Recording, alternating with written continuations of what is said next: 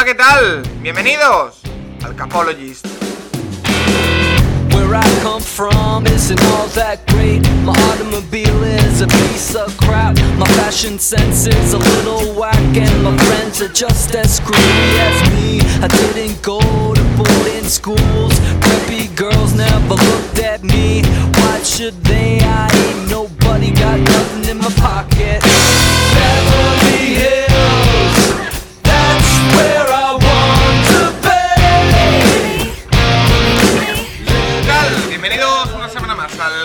Al Capologist, tu podcast más interactivo sobre NFL. Hoy estrenando sistema de sonido, así que desde ya, desde el primer minuto del podcast, eh, pido perdón porque hoy seguro que va a haber más de un desajuste. Intentaremos que no sea así, pero estamos intentando mejorar este nuestro podcast y también el vuestro, así que eh, en esas eh, estamos hoy con un nuevo sonido. Lo que no cambia es que hemos cerrado la semana 3 de la NFL con un partidazo espectacular en el que los Kansas City Chiefs han metido mucho miedo eh, a toda la NFL.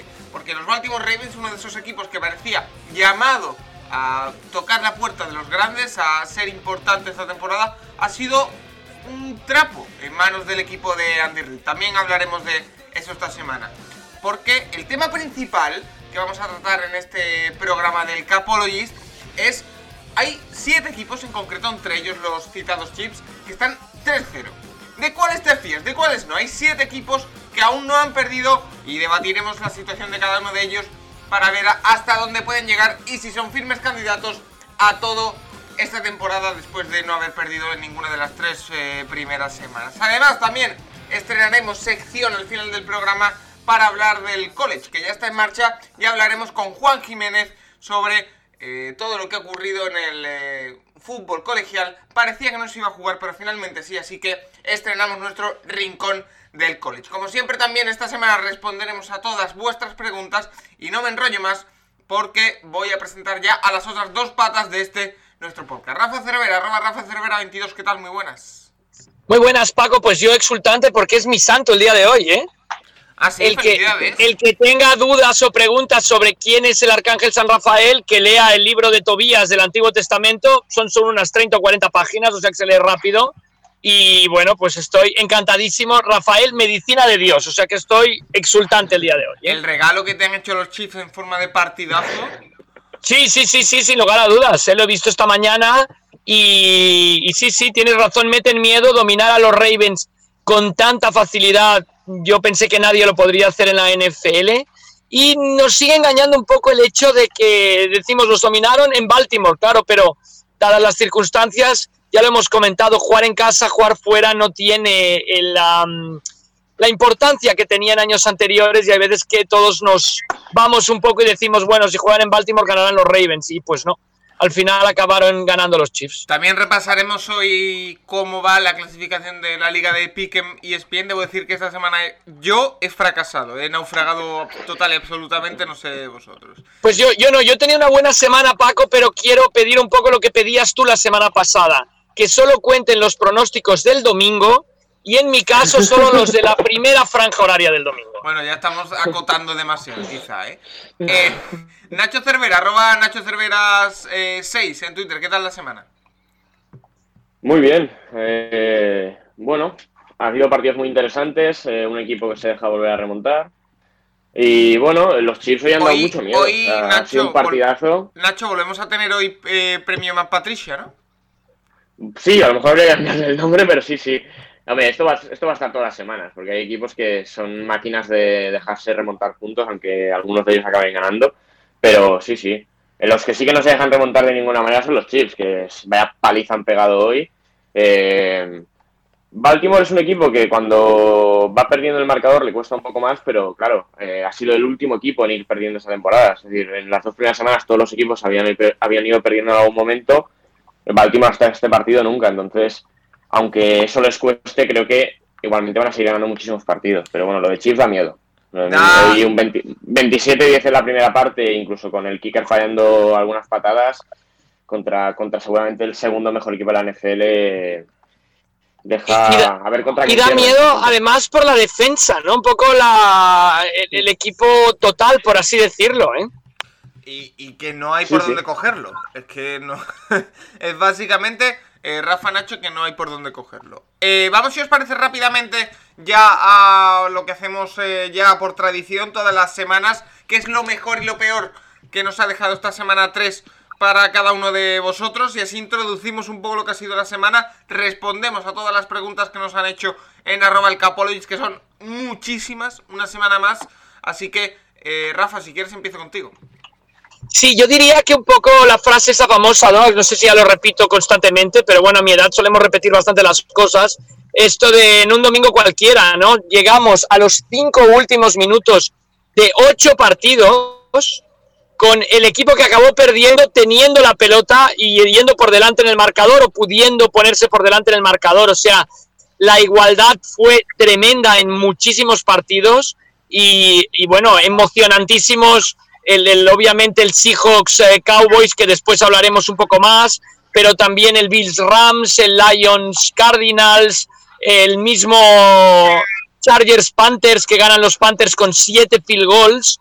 Eh, yo creo que vivimos otra jornada, no digamos el, el Bears Falcons, otra jornada tremenda, de tremendas emociones. Yo creo que para mí vuelve a ser eso lo mejor de la mejor liga deportiva del mundo. Eh, creo que en este podcast en algún momento tendremos que tener un minuto de silencio en memoria de la carrera NFL de Mitch eh, Trubisky. Eh, Bueno, y, sí, sí. y lo peor. Rafa? Sí, ¿Sigues con el club de fans de Trubisky o ya no? Sigo, sigo, Ah, sí, pero eso. yo creo que Está ya tiene poco futuro, ¿eh?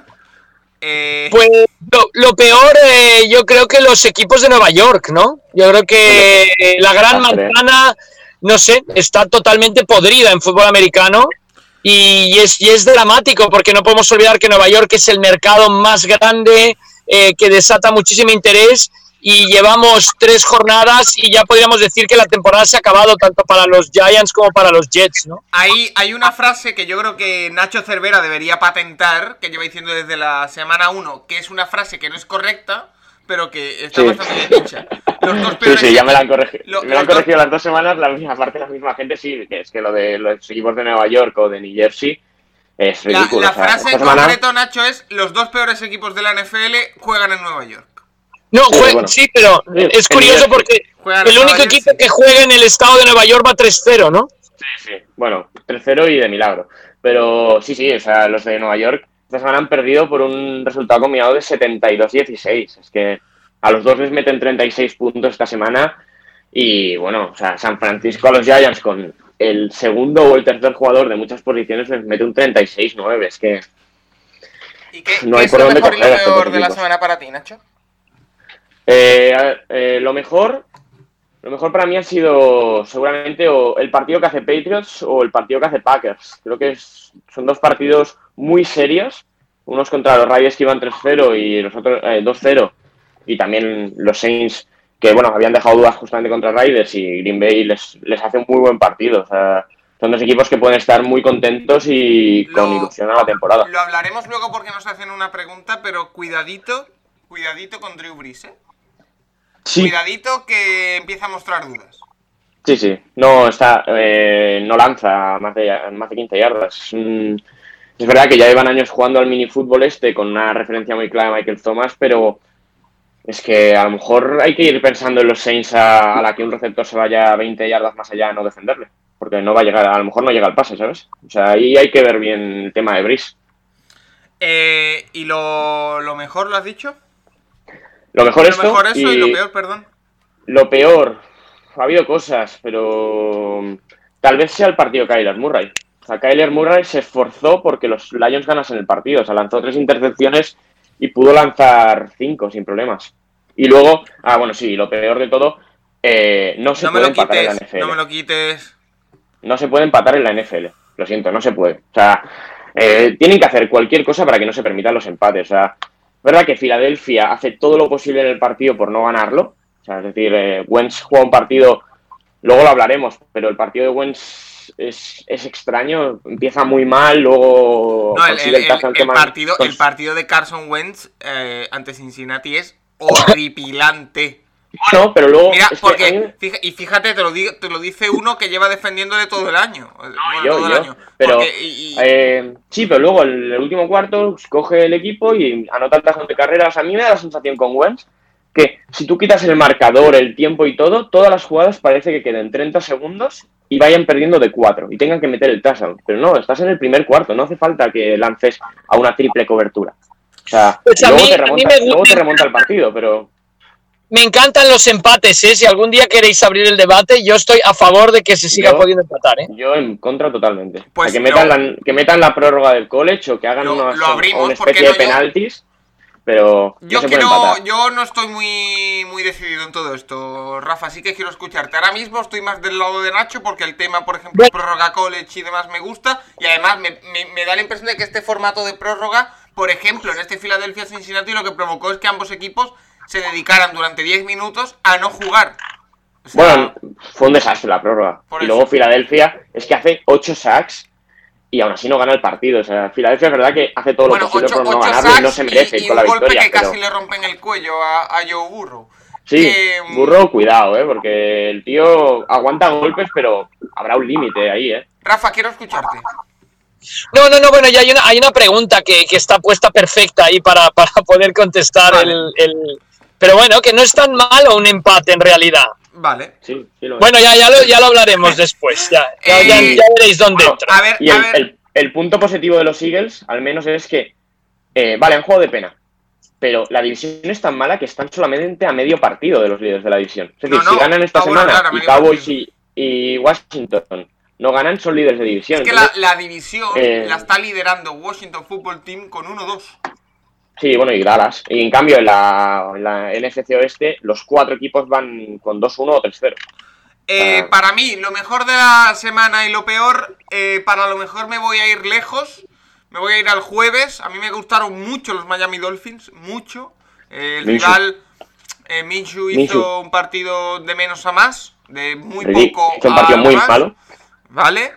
Pero igualmente me esperaba mucho menos de Miami y, me gustó bastante. También tengo que destacar a Josh eh, Allen, que creo que hizo un gran partido, aunque los Rams estuvieron a punto de remontarles 25 puntos.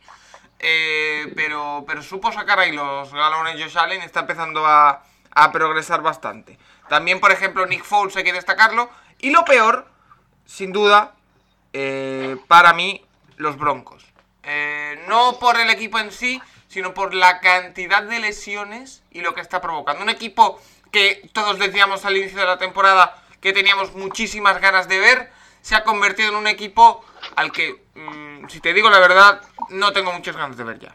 Porque tantas lesiones y tan importantes les han convertido en una caricatura de sí mismos. Así que, bueno, eh, no creo que puedan competir mucho esta temporada.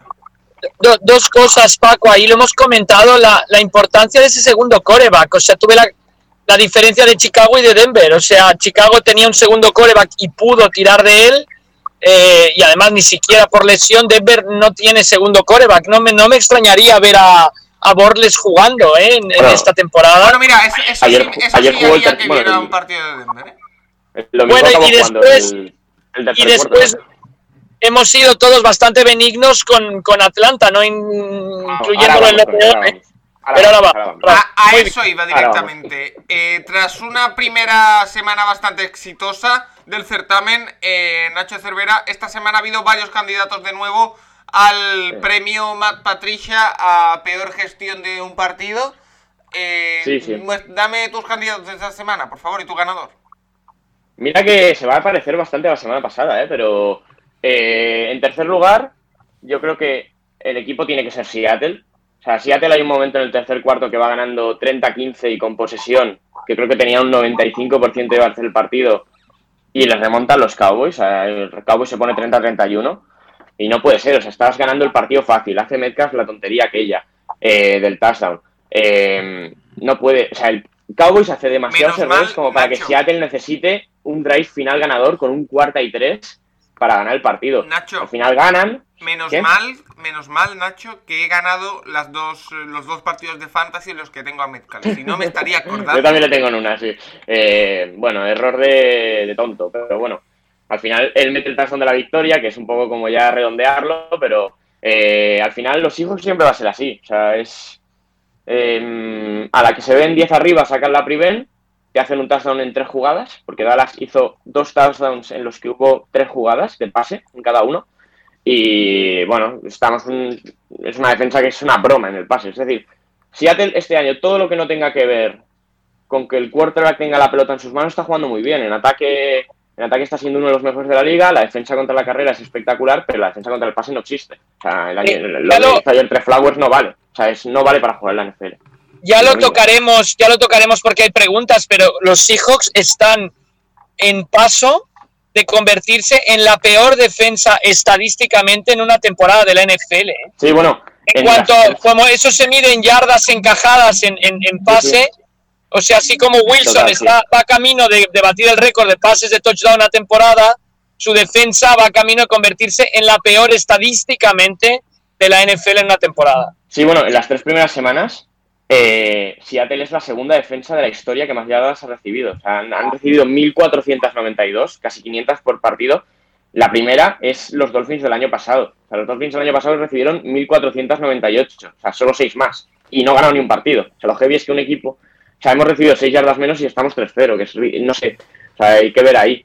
Pero es verdad que luego eh, miras, los, los números y claro, los Dolphins les metieron 50 puntos más en esos, en esos tres partidos. Vale, eh, es, lo que salva, es lo que salva al equipo en este momento. Trofeo Matt, eh, Patricia. En segundo lugar, eh, ya lo habéis nombrado, eh, Buffalo. O sea, Buffalo ganó el partido, pero... Iba 28-3, eh, resultado de recuerdo infausto para algunos. Sí, sí, para el que hablaremos luego, sí. O sea, a ver, el partido de Buffalo tuvo dos partes. Una primera parte en la que es una paliza alucinante de Buffalo a Los Ángeles. O sea, se van eh, 21-3 al descanso, luego les meten otro touchdown. Pero a partir de ahí, Buffalo decidió que no iba a salir a la segunda parte y les meten, les meten el, marcador de vuelta. O sea, de 28-3 se pasa a 32-28. O sea, es, no, es increíble. Y luego Buffalo gana porque, a ver, hay un árbitro ahí que regala un poquito eh, en la última Esa, esa al final, eh, Rafa, no sé si la viste, ¿qué te pareció? Es en cuarto down, ¿eh? Bueno, yo, a mí no me. Yo no, soy tan autorizado para, como para hablar del tema, pero Mike Pereira, el, analista el analista de Fox, que fue jefe de, de árbitros en la NFL, eh, dijo que sí que era pass interference. en un debate con Troy Aikman, Troy Aikman decía que no, y Mike Pereira, el árbitro, decía que sí. También hay que comentar que hay una intercepción, me parece, a favor de los Rams, que desencadena un poco la remontada que aparentemente tampoco era intercepción. A mí que me perdone Mike Pereira, pero me parece muy poco, eh, Nacho. A mí, a mí no me parece para pitarla. Y era un cuarto, vamos, el partido se acababa, era la última jugada del partido. Si, si no hacía, si no pitaba la falta y ganaba los Rams. Entonces, eh, Buffalo le ha ido de milagro. O sea, un 28-3 que recuerda pues al equipo del que vamos a hablar ahora. Y el premio, eh, espera, espera que te lo presento bien. Y el premio, Mike Patricia, semana 3 de la NFL, segunda edición de este premio es para para el mismo de siempre, para Dan Quinn y los Atlanta Falcons. Dan Quinn por segunda vez consecutiva, lo que es difícil es ganarlo muchas semanas seguidas, porque entonces pierdes el trabajo, ¿no? Sí, Si, lo gana, si lo gana tres veces seguidas, se lo queda en propiedad el título. Sí, como, el, como el Mundial, ¿no?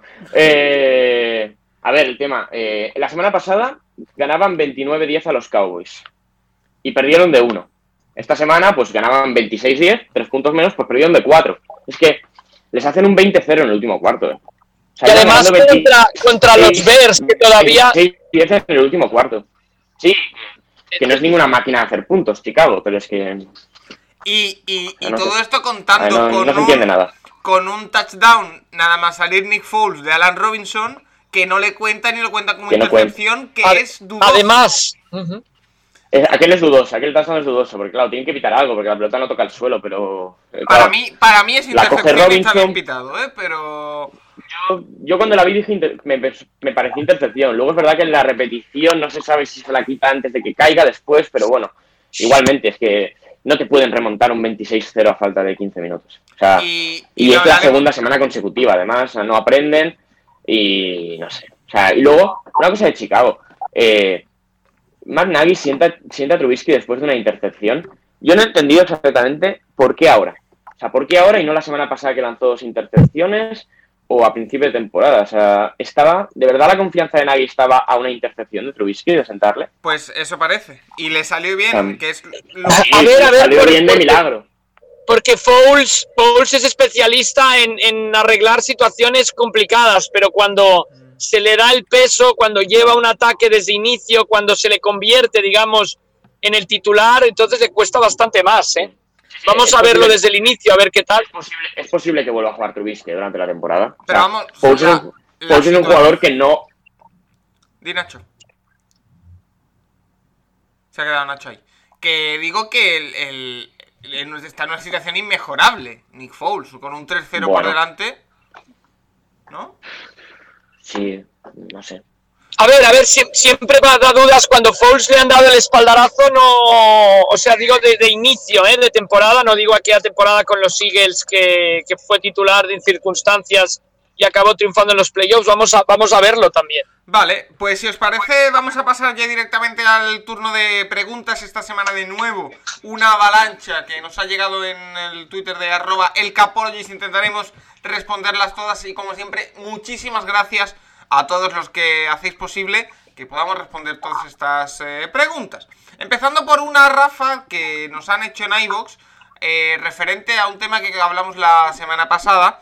Y nos dice Osedigom, eh, creo que os dejasteis sin explicar una parte en la pregunta de hasta dónde avanza una jugada. Es bastante lioso y yo tampoco estoy seguro del todo. Según entiendo, cuando te placan y retrocedes, la jugada llegaría hasta lo máximo que has llegado el balón. Y cuando retrocedes tú solo y luego te placan, pierdes esas yardas hasta donde estaba el balón cuando te placan. A ver si Rafa lo explica mejor o me corrige. Yo creo que lo ha explicado bastante bien, ¿no? Sí, yo creo que está bastante bien explicado. O sea, primero, la referencia siempre es el balón. O sea, recordemos, dónde esté el cuerpo es igual. O sea, cuando sales del campo o te placa, la referencia es el balón. Y hay lo que se llama el máximo avance para que no te cojan 10 forzudos de la defensa, te lleven cargando y te tiren en tu end zone. Que cuando tú vas avanzando con el balón y ya no puedes seguir hacia adelante, te da ese punto de máximo avance. Si no se diera el punto de máximo avance porque tú te zafaras del placaje, te escaparas, te soltaras, entonces vuelve a contar desde cero, digamos. Entonces, si te placan más atrás, pues es más atrás como, como explica la persona que nos hace la pregunta. O sea que es exacta y totalmente como has dicho, Sedigom. Si te mueven eh, los defensores es hasta donde has avanzado el máximo. Si el que te mueves eres tú hacia atrás, pierdes las yardas. Sí, Así Sí, que- y, y de, de hecho, yo me acuerdo que esa era la pregunta el año pasado y que es bastante interesante. Hacia el final del partido, cuando un jugador intenta salir del campo, si el Ah, es contacto es dentro del campo y el jugador con su impulso cae hacia adelante fuera del campo, entonces se pita fuera, porque es él el que ha salido. Si por el contrario lo mantienen y, y dentro, o sea, y sale fuera pero no avanza más, entonces se considera que no ha salido del campo y entonces el reloj sigue corriendo. Vale. Oye, eh, Nacho, Rafa, eh, sé que esto no queda muy eh, profesional en directo, pero probando el sistema de sonido, no sé cómo os estáis escuchando y cómo me estáis escuchando. ¿Bien hasta ahora? Yo, yo bastante bien, ¿eh? Vale. Alguna vez me he entrecortado un poquito, pero bastante bien. Vale.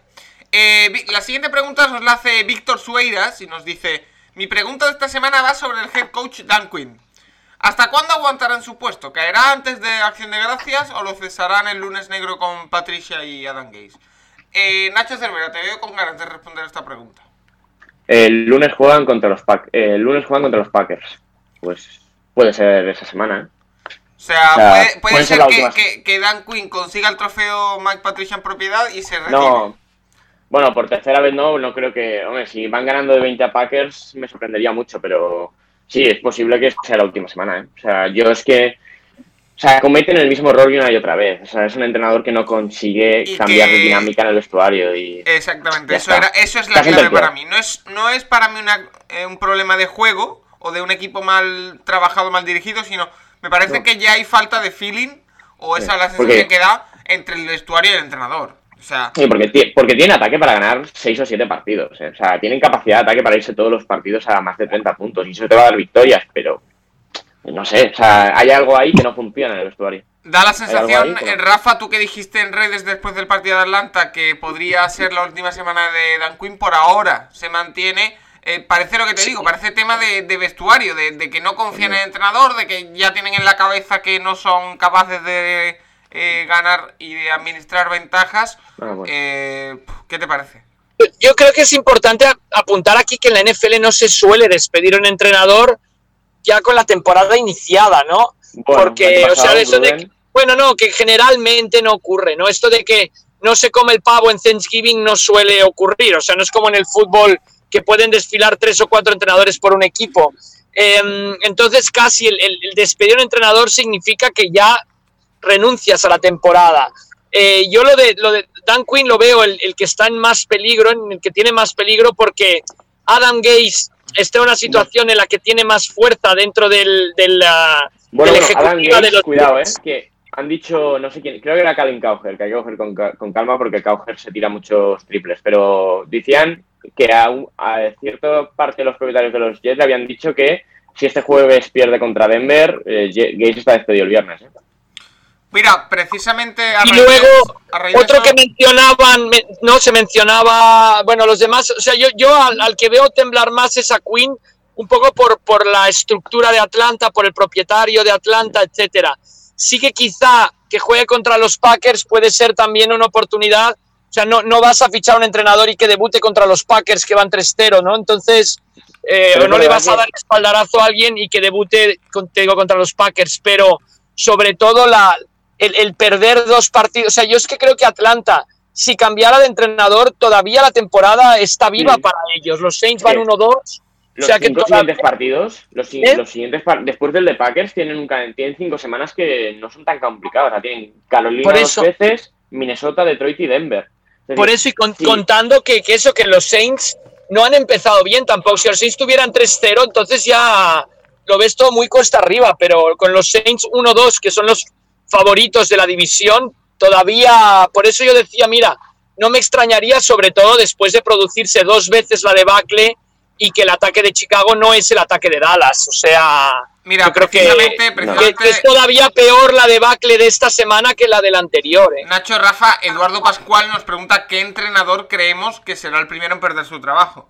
Bueno, hay varios que están haciendo muchos méritos, pero, pero yo creo que Dan Quinn, si, si no van. Bueno, yo creo que Dan Quinn. Aunque Gaze, desde luego, la, la imagen de los Jets sí que está siendo espantosísima. ¿Tú también estás eh, de acuerdo, Nacho? Dan Quinn? viendo, lo que ha salido de Gaze. yo dije, yo dije la semana pasada que Dan Gaze, ¿eh? Hay que cogerlo con pinzas porque es, es Cauger y Cauger intenta sacar muchos titulares que no luego no, pero si pierden este jueves contra el quarterback no sé cuántos de, de, Broncos.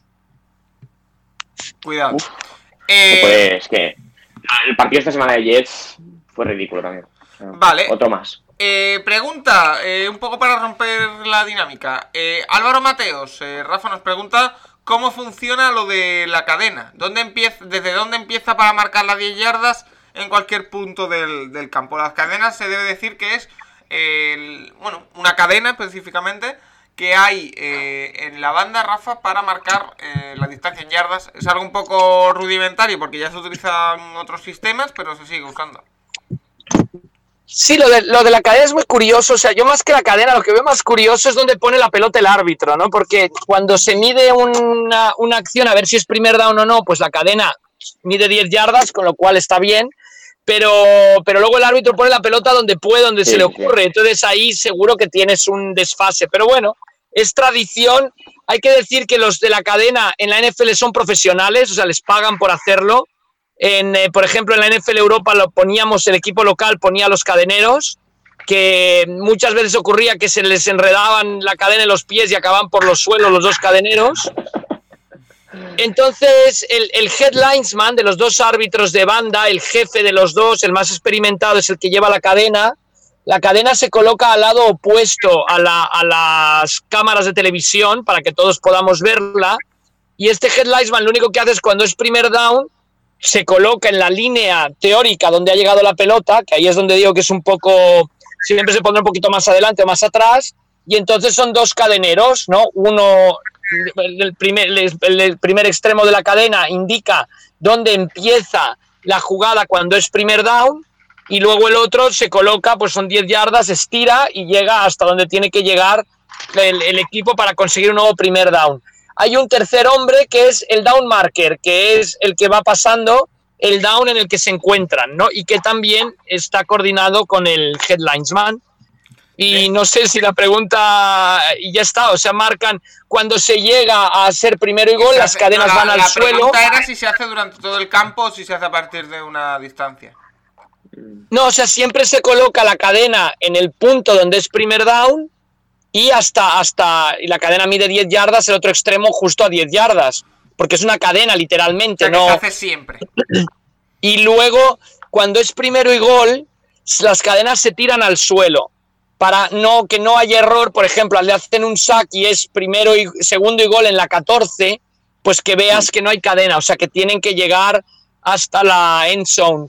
Em, tema estadístico interesante, un touchdown eh, de ataque se considera un primer down también, es decir, has llegado, has conseguido la línea que tenías que alcanzar. Entonces, si tú en un drive has hecho cuatro primeros downs y luego touchdown, estadísticamente se te considera como que has conseguido cinco primeros downs.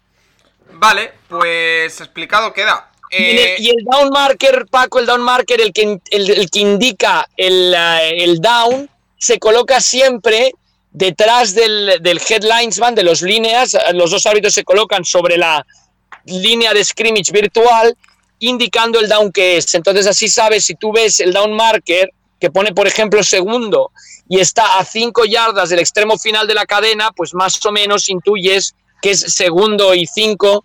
Si está a 5 yardas del primer extremo de la cadena, ya intuyes que es segundo y 15. A ver, es una manera muy rudimentaria que hoy en día, con tanta tecnología, pues miras al marcador y pones segundo y 15.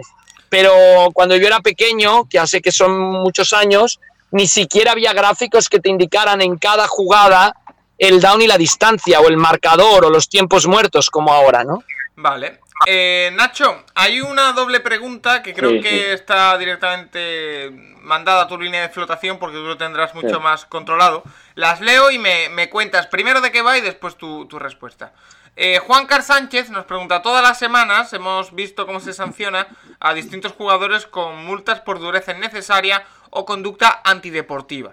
¿Esto se hace de oficio o a petición de alguien? ¿Veremos algún tipo de sanción deportiva para Tristan Hill, el número 72 de Dallas en su acción con Carson? Y Churlo eh, también nos pregunta, ¿la NFL puede entrar de oficio a castigar acciones no castigadas en el campo como la del impresentable que intenta lesionar a Carson a propósito? ¿Tenéis en mente algún ejemplo? Eh, a mí se me ocurre eh, de entrar de oficio poco, de agravar eh, sanciones sí, por ejemplo la de Miles eh, Garrett. Pero eh, Nacho, explícame un poco la acción esta entre Tristan Hill eh, y Carson y, y qué Sí. opinas tú. Sí, en el último, en el último drive, o sea, cuando ya iba ganando Cowboys 31-30, que tiene el ataque de Seattle que acaba en touchdown, hay una jugada en, más o menos en medio campo que Carson se tira al suelo y Hill, que es, es, es es el defensive tackle de los Cowboys, eh, al placarle, le- eh, no, sé si no sé si intencionadamente o no, él dirá que no, obviamente, eh, al- le dobla la rodilla de tal manera que como casi se la parte. O sea, se ha ido con un liga, se ha ido con un esguince de rodilla, se perderá una semana o dos Carson, pero se podía, hasta estuvo a nada de, de romperse ligamentos otra vez. Y a ver, la acción es muy fea, o sea, es que eh, al- eh, es que no sé, o sea, le- casi le parte la rodilla. El placaje es malísimo. Si eso es una técnica de placaje, el, el tío no sabe placar. Y si lo hace intencionadamente, pues es un impresentable, es así de simple. Eh, Y luego a partir de ahí, y además, además en ese drive, luego el drive acaba en touchdown. Seattle juega la, la conversión de dos puntos, falla, pero se repite porque hay un racing de passer de Tristan Hill que le pega un cabezazo casco contra casco a Wilson. Se tira hace dos jugadas en ese drive que merece, que las dos podrían ser multa. O sea, yo creo que si le meten algo será una multa, no se va a perder partidos, obviamente, por eso. Pero le puede caer una multa de dinero. Rafa, Pero, a ver, las dos acciones son muy feas y, y no sé, o sea, son, son- no, sé, no, no, no entiendo cómo, no entiendo qué hace. A ver, eh, os explico un poquito cómo funciona el mecanismo a posteriori. Eh, todos los partidos del NFL, el departamento de árbitros de la NFL lo revisa minuciosamente cada partido. Esto lo hacen los lunes. Y envía un reporte a los equipos, tanto de los errores como de los aciertos de los árbitros. ¿no? Es decir, oye, mira, aquí acertó el árbitro, aquí se equivocó. Y en esta, en esta revisión es en la que se ven los, eh, jugadas que no fueron sancionadas en el partido y que deberían haber sido sancionadas. Caso las dos, la que explica Nacho, en concreto sobre Carlson, que no fue sancionada con falta. Y aquí es donde se aplican esas multas. Es muy, yo no recuerdo, quizá haya, ¿eh? que a un, a un jugador lo hayan sancionado un partido por eh, de oficio pero que la NFL entra de oficio siempre, o sea, siempre es la propia NFL la que entra para ver la jugada y sancionar generalmente económicamente, económicamente al jugador por la... O sea, el equipo no reclama como aquí el equipo envía un... No, la propia NFL, que es la que organiza la competición, es la que, la que analiza este tipo de jugadas. Vale, pero bueno, sí que le, yo creo que sí que le caería una multa de dinero. Por ejemplo, a, a, Dix, que la semana, a Quantre Dix, el de los hijos, que la semana pasada le pegó el golpe a aquel a Harry, le metió una multa de dinero, obviamente. Pero yo creo que algo le debería caer. O sea, es de dinero, ¿eh? obviamente. Pero no sé, y entonces salieron, ayer, salieron, bastantes jugadores de Seattle en Twitter, de, la defensa sobre todo, a decir que eso no es, eso no es un placaje y que eso merece una sanción, pero bueno. Ya llaman la, la, el, ¿no? el Gator Roll, ¿no? La, sí, sí, sí, sí. Tiene hasta un nombre y todo. Pero entonces, de oficio, ¿qué casos que nos acordemos? Pues seguro muchas veces que no se ha pitado falta sobre el terreno de juego, como esta, y después viene la sanción, ¿no? Generalmente esto ocurre con las entradas. No, no se aprecia falta, ¿no? Durante el, durante el partido. Vale, pues vamos a darle ritmo que tenemos muchas eh, preguntas por delante. Eh, la siguiente pregunta nos la hace Asturias Colts y nos dice, viendo cómo juegan los Jets, pueden ser un candidato claro al top 2 del draft. ¿Qué haríais con Dagnall? ¿Traspasarlo? ¿Te lo quedas si buscas eh, traspasar el pick? ayer no jugó su mejor partido, pero se ve que tiene talento. Yo personalmente, no sé vosotros, tengo muy claro que si eh, los Jets son top 2 del draft, eh, Sam Darnold eh, como mínimo no va a ser titular en los Jets.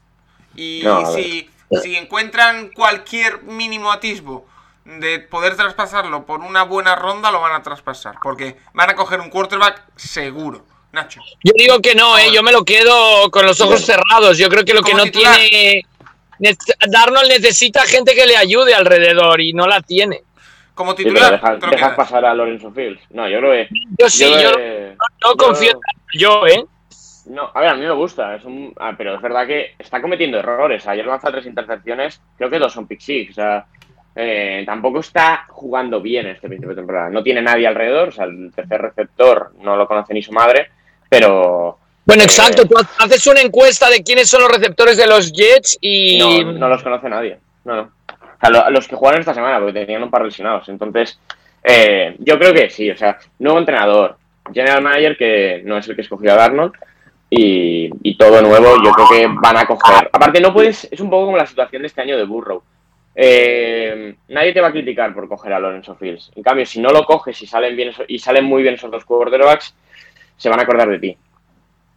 Un poco como lo de Chicago con Trubisky teniendo a los otros dos en el nivel en el que están, ¿sabes? Mira, y la, la la otra pregunta que nos hace Asturias Colts, Nacho, me viene muy al pelo. Y es que nos dice: ¿No se os parece mucho la situación de Joe Burrow a la de Andrew Luck? Ambos tienen un talento enorme y la línea ofensiva horrible. Y una línea ofensiva horrible y un head coach por el estilo.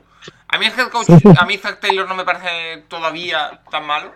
No creo que haya que señalarlo. Pero eh, la línea ofensiva lo hemos hablado antes, eh, se está llevando muchos golpes. Es cierto que solo llevamos tres partidos, a ver si mejora.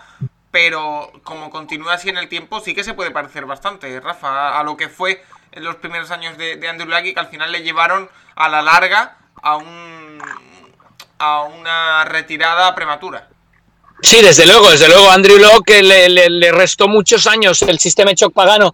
Yo creo que tú tienes que adaptar el sistema al coreback que tienes y a la línea que tienes. Siempre hablamos la maravilla de Schottenheimer en los Seahawks hace un par de años cuando no tenía línea de ataque y tuvo que reinventar un poco el sistema de ataque de los, de los Seahawks. Entonces yo creo que dos cosas. Primero, que tienes que adaptar el sistema, o sea, tiene que salir la, pelota de Cincinnati tiene que salir más rápido de las manos del coreback. No sé cómo van a hacerlo, pero tiene que salir más rápido. Que vean un poco lo que están haciendo los Packers este año. Y segundo, yo creo que Burrow hay veces que está aguantando demasiado el balón, o sea, que, está bien, ¿eh? que, que es joven y quiere pero hay veces que se la tiene que sacar de encima y, y- y que no lo golpeen tanto como, como lo están golpeando.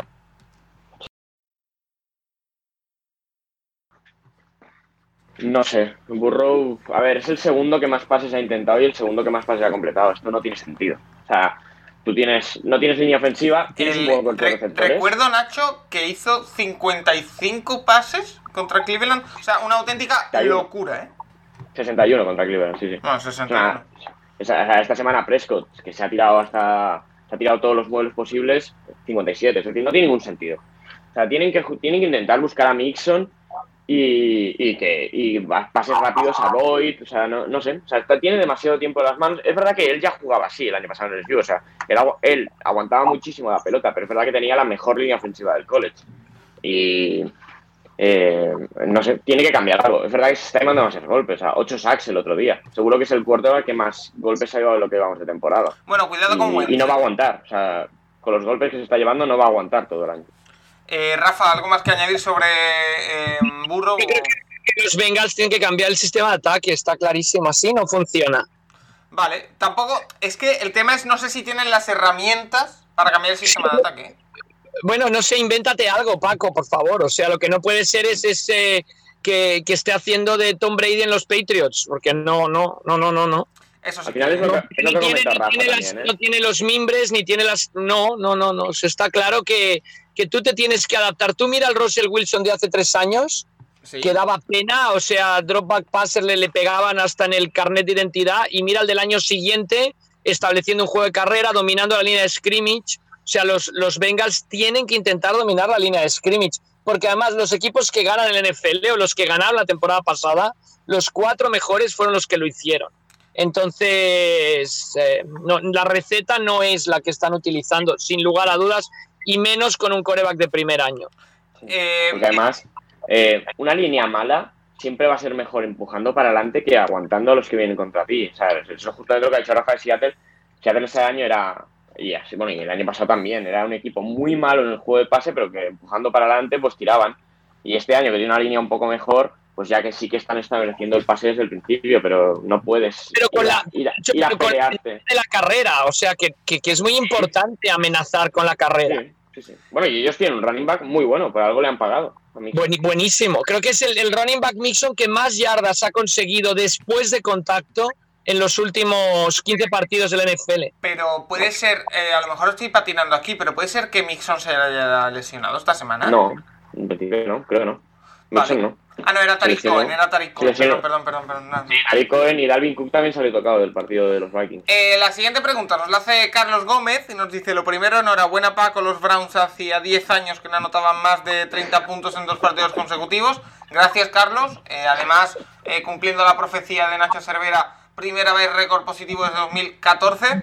Eh, pregunta, ¿seguro que Aaron Donald es humano? ¿Qué exhibición ayer? Eh, mi respuesta a, tu pregunta Carlos es que no, no es humano. Eh, Nacho. La segunda parte de Donald es una cosa alucinante. O sea, le ponen a dos o tres tíos en cada jugada y nada, o sea, el partido en realidad lo cambia él. O sea, no- los Rams llegan a poder remontar el partido por culpa de Burro, o sea, eh, de Donald. Una cosa loca lo que hizo. Eh, Rafa, algo que decir sobre Aaron Donald, que igualmente me da la sensación de que los Rams no están explotando al máximo, eh, no a Aaron Donald, sino que no están aprovechando eh, todo lo que le genera Aaron Donald.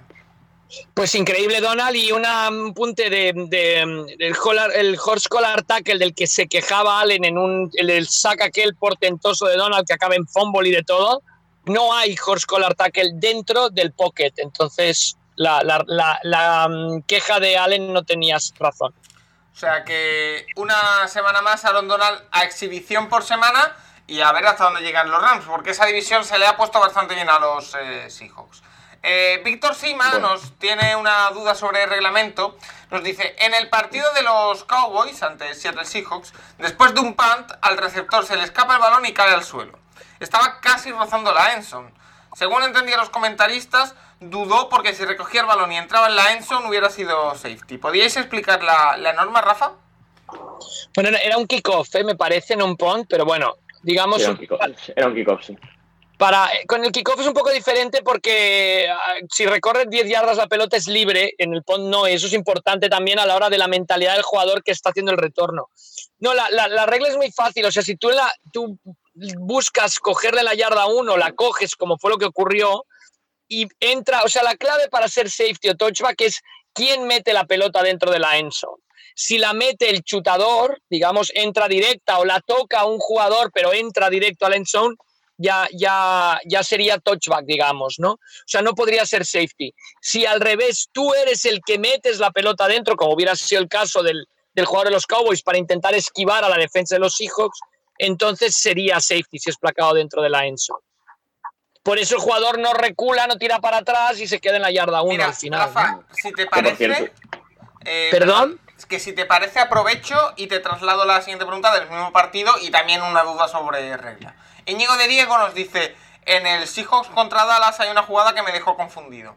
¿Por qué en la jugada Metcalf y Dix, eh, entre Metcalf y, y Dix, perdón, eh, recuperó Dallas y no es posesión de, Seattle? Le explico la jugada muy rápidamente. Metcalf recibe un balón solo, se marcha hacia la eh, endzone totalmente solo, pero se relaja y coge el balón solo con una mano para entrar en la, en la endzone. Llega por detrás Dix eh, en, una, en un acto de fe y, Sí. y justo antes de entrar en la endzone se lo arrebata, le mete un puñetazo al balón, sale disparado hacia la endzone, pero sin estar en posesión de Metcalf, balón para Dallas, eh, recuperación. Eh, Rafa. Sí, una jugada igual a la de Leon Led de Dallas en la Super Bowl, que el defensive tackle que iba a anotar touchdown y por celebrarlo antes de entrar le forzaron el fumble de la misma manera. Yo creo que la pregunta es muy buena, porque, mm, y ahora digo por qué. O sea, primera respuesta es porque así Paco Virués pierde 8 puntos en la Liga Fantástica. Pero, pero no solo Pero- en una Dios. liga fantasy, en dos. Pero entonces, la, la pregunta creo que es muy buena porque si pasa lo mismo y el balón sale por la yarda 1, la pelota se la queda el ataque. O sea, que, que por eso creo que la pregunta es, es excelente, ¿no? O sea, si tú vas, tienes un fumble dentro del campo y la pelota sale, pues es donde sale la pelota o el punto del fumble, ¿no? Lo que más te perjudique. Pero si el fumble es, o sea, para toda esta regla, la end zone es diferente. Entonces, si el fumble se produce y como resultado de ese fumble la pelota sale por la end zone, por detrás o por un lado, entonces es automáticamente touchback y el equipo defensivo tiene el balón en la yarda en la yarda 20. O sea que siempre que sale la pelota se le adjudica al equipo que tenía el balón, a excepción de la Enson que se le adjudica al equipo que no tenía la pelota y se le da el balón y como touchback en la yarda 20. Vale. Eh, Vaya, vaya jugada, eh, por cierto. ¿Qué? Vaya jugada. eh, ¿Ha dicho algo Metcalf eh, después del partido? Si os, Nacho, tú que lo tienes si os No. a Alvin Kamara le pudo haber pasado lo mismo en el touchdown aquel tan sensacional que se escabulle de 27, Alvin Sí, sí. También se relaja a la hora de entrar, no, no entiendo por qué no corre, no sé, esto es como estás corriendo los 100 metros y te relajas en los últimos dos, ¿no? Bueno, sí, sí. Ya, ya ha pasado más de una vez. Sea, Metcalf, bueno, dijeron que, que nada, que cosa para aprender. O sea, es el primer error grave que tiene la NFL, entonces no Bueno, pasa nada. bueno, Pero bueno, yo en el lo hace, partido... eh, eh, el otro día hace estuve- un drop que también. Sí. Yo estuve todo el partido diciendo, como nos acordemos de estos puntos, vamos a flipar. Pero bueno, igualmente, Wilson batió el récord de touchdowns de Mahomes y eso que Metcalf le quitó un touchdown, o sea, Dos. sobradísimo. Vuelvo a repetir que hace un par de partidos también dropeó un, un- un balón solo que se le escapó porque. Bueno, yo Sí, creo que también tuvo que ver algo con la relajación. Luego hizo un partidazo, pero no es el mismo tipo de error. O sea, un Pero yo creo que viene pero... provocado por lo mismo, ¿eh? Yo creo que viene provocado por cierta relajación, porque eh, recuerdo Bueno. que el primer error venía que estaba totalmente, pero total y absolutamente solo. Le llega el balón impe- in- pero increíble y, y se le escapa de las manos, lo deja caer. O sea, es que lo deja Bueno, y este, pero- por, este por chulería también, Paco. sí, sí, sí, claro. Vale, pues eh, siguiente pregunta. Nos pregunta Víctor Sima qué significa cuando el árbitro eh, tira la gorra. Eh, Rafa Cervera, si no me equivoco, es porque ya ha tirado el pañuelo y ha habido otra falta. Es para señalar otra falta, ¿verdad? Esa, esa es una. Eh, Esa es una, pero eh, es, es muy curioso, pero generalmente cuando tira la gorra significa que el jugador ha cometido una infracción que no siempre es sancionada con falta. O sea, que no tira el pañuelo. Cuando ves el pañuelo es que es una falta. Cuando ves la gorra es que es una infracción, pero puede no ser sancionada con falta. Me explico. Generalmente cuando tiran la gorra es cuando un jugador pisa fuera Entonces, si un jugador, un receptor, pisa fuera, un receptor elegible, pues un running back, un wide receiver, un tight end, pisa fuera y vuelve al campo, no puede ser él el primero en tocar la pelota. Entonces, tiran la gorra para indicar que ha pisado fuera y si él es el primero en tocar la pelota, entonces tiran el pañuelo. Una, una falta que eh, es eh, poco usual, pero que además tiene excepciones, porque yo no sabía eh, que si se demuestra que te han empujado fuera, se invalida la falta. Sí, claro. Con falta, si te han empujado fuera, con falta. Ah, con falta. Claro, te ah, pueden empujar fuera, en dentro de las cinco primeras yardas, te pueden empujar, tú salir fuera y no es falta. Entonces ya tú estás anulado para, para participar, para ser el primer jugador que toque el pase que envía el coreback. O sea que yo, cornerback, una de las estrategias puede ser en las cinco primeras yardas empujar a mi receptor fuera. Sí, bueno, pero lo normal es que acabes tú en el suelo. Sí, sí pero que generalmente está bien lo que comentaba Paco, porque muchas veces cuando estás en cobertura uno a uno, el cornerback utiliza la banda como si fuera un compañero. ¿Me explico? Vale. Vale, eh, pues ahí queda explicado. Eh, Jordi Bonet nos pregunta, ¿qué tal veis a estos 49ers con el roster lleno de lesionados? Cuando el calendario se les ponga más cuesta arriba, no en vano tienen el cuarto calendario más duro, ¿aguantarán lo, lo suficiente para meterse en playoff? Yo ya dije la semana pasada que no creo que se metan en playoff. Esta semana han tenido un partido plácido ante los eh, Jets, o ante los, no, ante los Giants, perdón. Sí, dos seguidos. Eh, yo no creo que les vaya a dar para playoff con estas lesiones. Hay que ver cuándo se recuperan los lesionados, pero si sigue muy, mucho tiempo así, yo creo que no les da, Nacho.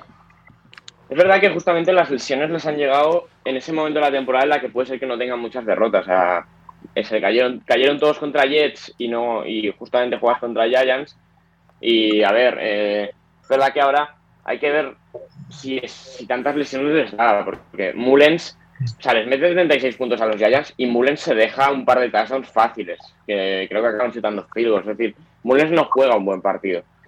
Pero igualmente, claro, contra los Giants les da. Por ejemplo, esta semana contra Filadelfia, creo que es el Sunday night, pues eh, hay que verlo, porque Filadelfia no es tan malo y no te va a permitir tantos errores hay que verlo. si, si las próximas tres semanas tuviesen a Cardinal Rams hijos, te digo que la temporada está acabada, pero no, no les ha dado la casualidad de que justamente eso lo tienen dentro de un mes. Y a lo mejor dentro de un mes, pues Kittel ya está, Samuel ya está, eh, Sherman vuelve, Garoppolo vuelve y, mira, van tirando. O sea, yo creo que pueden seguir siendo un equipo de playoffs. ¿eh? Eh, Rafa, ¿estás de acuerdo?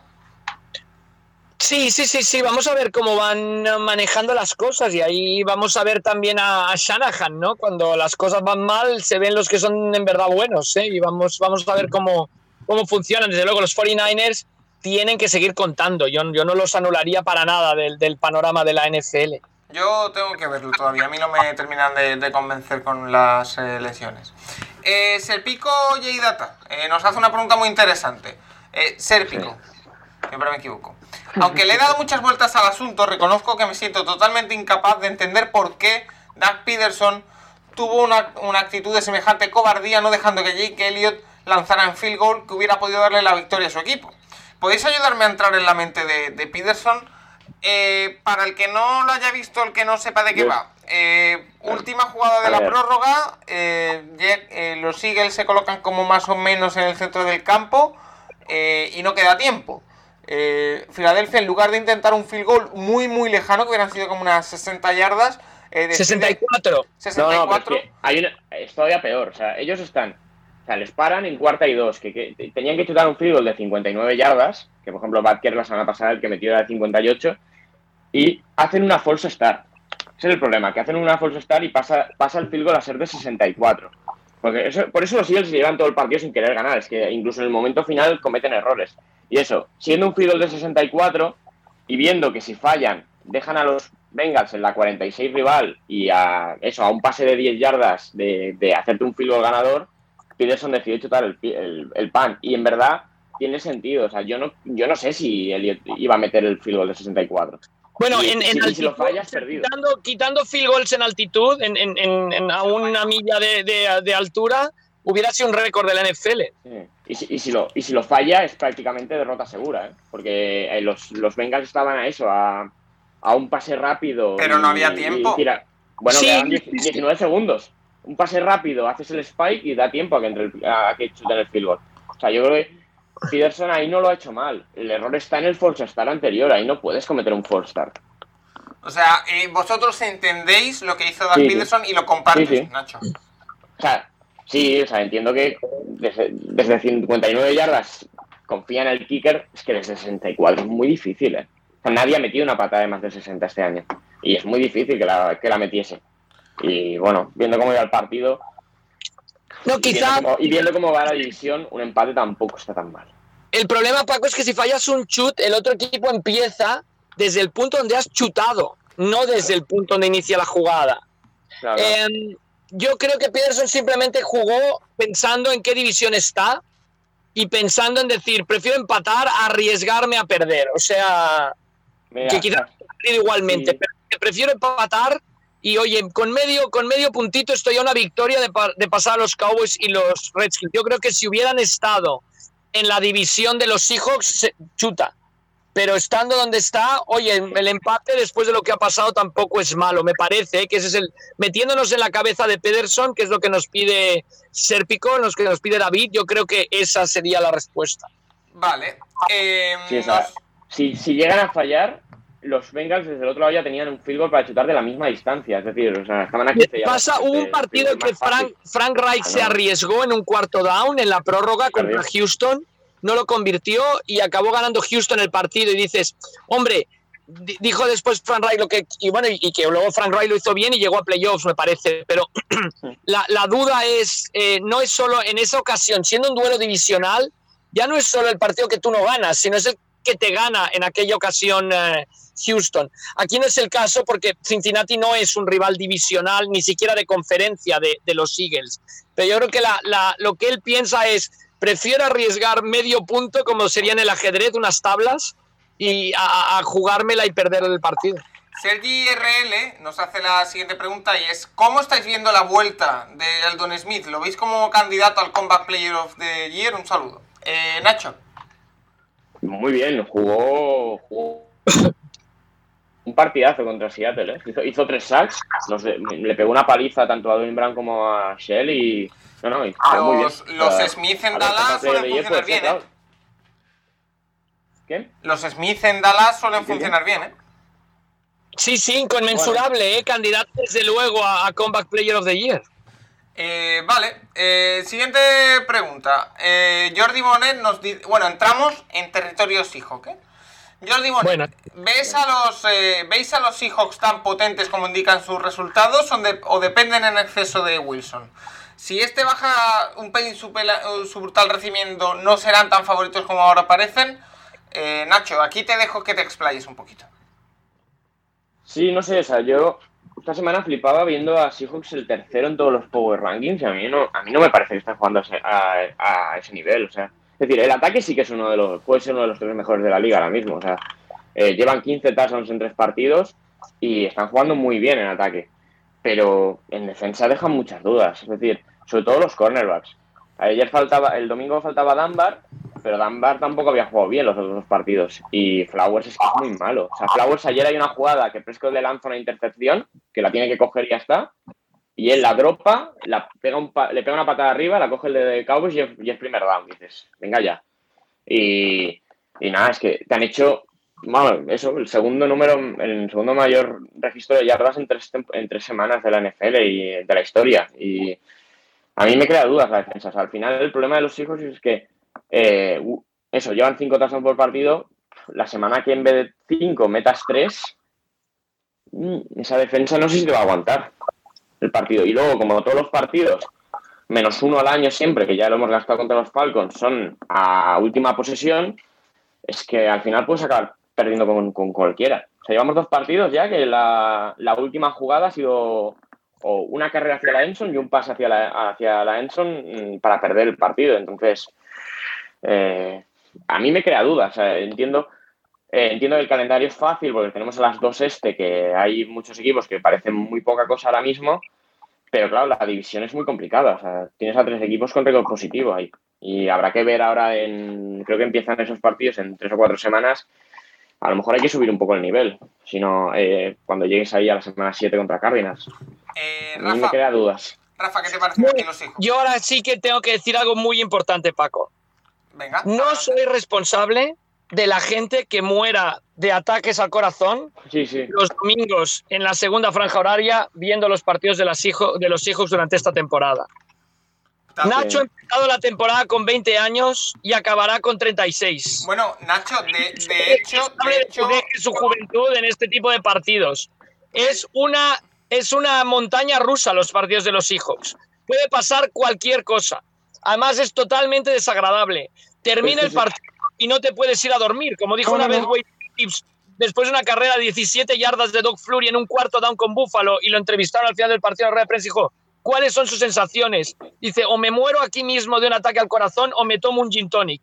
Yo opté por la segunda después del partido de los Seahawks. Entonces, se levanta mi mujer a las 2 de la mañana y estoy relajándome como viendo a Brice y a Rodgers y tomando un gin tonic en- a las 2 de la mañana en casa Que- una noche de domingo cuando trabajo el lunes. que o sea que, que no es mal plan. yo creo Es que además No, el partido acabó tardísimo. no es bueno, no, es un masoquismo total seguir a los Seahawks, como lo hace el pobre Nacho, y digo, va a perder su juventud en, en esta temporada sin lugar a dudas, y se lo deberá todo a Pete Carroll, que ya se llama eh, a hacer un nuevo programa en vez de Anatomía de Grey en Seattle, Anatomía de Carroll, y toda la gente que acaba ingresada en los hospitales, porque es, es tremendo, o sea, es, es, es indescriptible lo que pasa viendo a los Seahawks. Oye, pues yo que no soy aficionado a los Seahawks, me lo paso muy bien viéndolos, ¿eh? Ya, ya, ya, ya, y el, y el, Sí, y el claro, sérpico claro, este desde fuera está muy chulo verlo. la- las cosas, o sea, es que desde luego es, es, es tremendo, Eh, es tremendo. la siguiente, Es totalmente esperable porque anotas touchdown y dices, vale, nos van a hacer touchdown en cinco jugadas y te la hacen en cuatro. O sea, es ridículo. Después la defensa es ridículo. Después de un touchdown, la defensa dice, ah, ya, ya he hecho el ataque, ahora, ahora descansar. No, sigue jugando. O sea, fue ri- no, o sea, jugaron bien cinco minutos en defensa en todo el partido.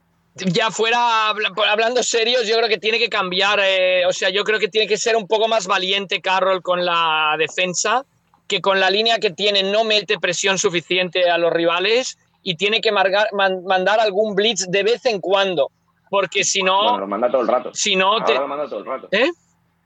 Que lo está mandando todo el rato ahora con Adams. Es el problema Ya. también. Y luego, Bueno, ya, ya, pero no, no llega, no, tendría que mandar alguno más. Sí. No generas presión en todo el partido y en el último drive, el de que tiene Prescott para empatar, vas con tres al rush y le llegas la mitad de las veces. Ahí no, no entendí nada de lo que hizo Doug Cowboys en la línea ofensiva. O sea, con tres de las últimas dos jugadas, bueno, la última jugada es Mayowa casi le hace un sack a, a Prescott, se consigue ir y lanza la intercepción, pero fueron dos o tres jugadas seguidas que dices, con tres allí casi te pillamos. No, no, no entendí. O sea, todo el partido sin, sin cazarle y ahí con tres, con tres le cazas, ¿no? Ahí estuvo muy mal la línea de Cowboys al final. eh, una cosita más, que hay más temas de los Seahawks, eh, las preguntas que nos han hecho esta semana los seguidores en arroba el Capologist. Eh, Clifford Yuma nos dice, ¿puede Wilson cada partido poner suficientes puntos para compensar lo que regala su secundaria? Hay una pareja peor que Griffin y Flowers en el cornerback. Hay que decir que precisamente eh, eh, eh, perdón, Russell Wilson ha batido un récord de, eh, touchdowns de pase Sí. en los primeros tres partidos de la temporada. Eso puede ser muy bueno porque indica que Russell Wilson, eh, ahora lo veremos en otra pregunta, es indiscutiblemente hasta ahora el MVP de la temporada, pero por otra parte habla de una quizá excesiva dependencia de, de un equipo que normalmente siempre ha utilizado mucho la carrera, que Wilson eh, ha sido más eh, la guinda del pastel y ahora es la base sobre la que se cimenta todo, Nacho. Sí, sí, sí. O sea, es la duda de los Seahawks. Es decir, la semana que en vez de meter 38 puntos metan 24, ¿qué, qué pasará en la defensa? Es la gran duda que hay. Y claro, a ver, esta, esta semana en principio de- Miami yo- no te, te- Miami yo no te te tiene que meter Nacho, 25 puntos, Nacho, pero te te, los va a meter. te he escuchado a hablar muy mal de Trey Flowers. Es Eh, malísimo. Es, es malísimo. O sea, es Exactamente que es- eso era lo que te había escuchado decir. Pero ¿qué te ayuda, parece ayuda la al pareja ataque rival. Es que en serio, no, hace nada bien en todo el partido. No, Hay, hay una lo- jugada, hay una jugada en la que se ve como eh, va un balón al suelo, él eh, intenta cogerlo, Sí. pero acaba dándoselo al rival, ¿no? No, y el mayor problema de la defensa de Seattle es que encima son oportunistas, porque se van del partido con dos, dos intercepciones y un, y un fumble. Pero, o sea, la defensa de pase ahí todavía se van a creer buenos. Dicen, mira, hemos hecho dos intercepciones, sí, hombre, pero has permitido 450 yardas de pase otra vez. Bueno, es la defensa esa que se llama bend but not break, o sea, que se doble pero que no se rompa, pero llevada totalmente al límite, sin lugar a dudas. Eh, vale, y la última pregunta sobre temática Seattle, que veo que os eh, anima bastante, es... a ver que la encuentro. Vale, Randall Castro nos dice: Lo que llevamos de temporada, la de Russell Wilson es de locos. ¿Creéis que alguien puede llegar a competirle por el MVP? Eh, bueno, yo, si os parece bien, eh, esta pregunta, o bueno, me la voy a reservar para la semana que viene. Cuando llevemos un cuarto de temporada, lo ha propuesto fuera de micro Rafa Cervera y se lo compro. Eh, vamos a hablar de los candidatos al, al MVP. Quizás un poco pronto pero me parece que es un buen momento para empezar a calibrar quién puede ser. Porque se me ocurre por ahí eh, Josh Allen, se me ocurre Aaron Rodgers, Aaron Rodgers eh, pero tampoco hay mucho más, ¿eh? O sea que... Bueno. ¿Nacho? Mahomes estará ahí también, Bueno, o sea, Mahomes evidentemente. ya empieza a carburar, obviamente. Evidentemente Pat Mahomes, que se me olvidaba. Eh, pero bueno, ahora, si os parece bien, lo guardamos para la semana que viene. Si le parece bien a Randall Castro, lo desarrollaremos largo y tendido la semana que viene. Eh, Pedro Nieto nos hace un par de preguntas. La primera de ellas es un poco cachonda, porque va directamente dirigida a mí y me dice, eh, ¿podrías darme algún consejo para sobrellevar un récord terrible que auguro para los Vikings en esta temporada? Empezamos a pensar en, el- en la siguiente, eh, buscar algún quarterback en el draft. Sigo diciendo que Jefferson es un jugadorazo. A ver, por partes. Justin Jefferson es un jugadorazo, así lo demostró en el último partido. El rookie, el wide receiver, ex de eh, LSU. La verdad que todo lo que está saliendo de LSU es una maravilla. Como, Eh, se- como se esperaba. y me pide consejo para sobrellevar un, un mal récord. Eh, filosofía, amigo Pedro. Eh, de verdad. Intenta encontrar los puntos positivos para poder ilusionarte. saca las conclusiones positivas. Si perdéis de 30, eh, di que tu eh, cornerback 2 eh, ha mejorado con respecto al último partido.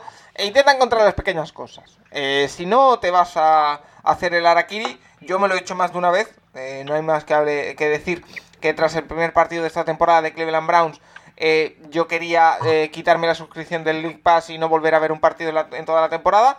Pero, bueno, hay que intentar ver la, parte positiva de todo y ir poco a poco. Al final, si de verdad crees, que yo no lo creo todavía, que la temporada de los Vikings está tirada a la basura, hay que empezar a mirar cosas que puedan servir para eh, años eh, venideros. Sí, qué Es- pena la división, porque si estuvieran en el este estarían a un partido de la, de la- del, del liderato. Sí, en cambio está en una nueva división en la que hay dos equipos 3-0. Entonces está complicado ser líder de división, por supuesto, pero yo creo que la división aún no está para, para tirarla. O la temporada de los, de los No, la temporada obviamente no, pero han dejado bastante malas sensaciones. Si, si tienen que ir pa- a, por un quarterback, evidentemente, si Fields o Lawrence No. están disponibles, tienen que ir. Si están Bueno, ya, disponibles, pero están, están atados a Cousins, que le volvieron a dar una renovación. O sea, están atados a Cousins un par de años. bueno, a ver, también- eh, lo- yo lo- también, los Raiders no van a- también estaban atados a Joe Flaco Sí. y fueron a por Lamar a- Jackson. Sí, pero, pero bueno, Yo no, creo que no el va- problema no van a acabar. eh, El problema es el el ataque, ¿eh?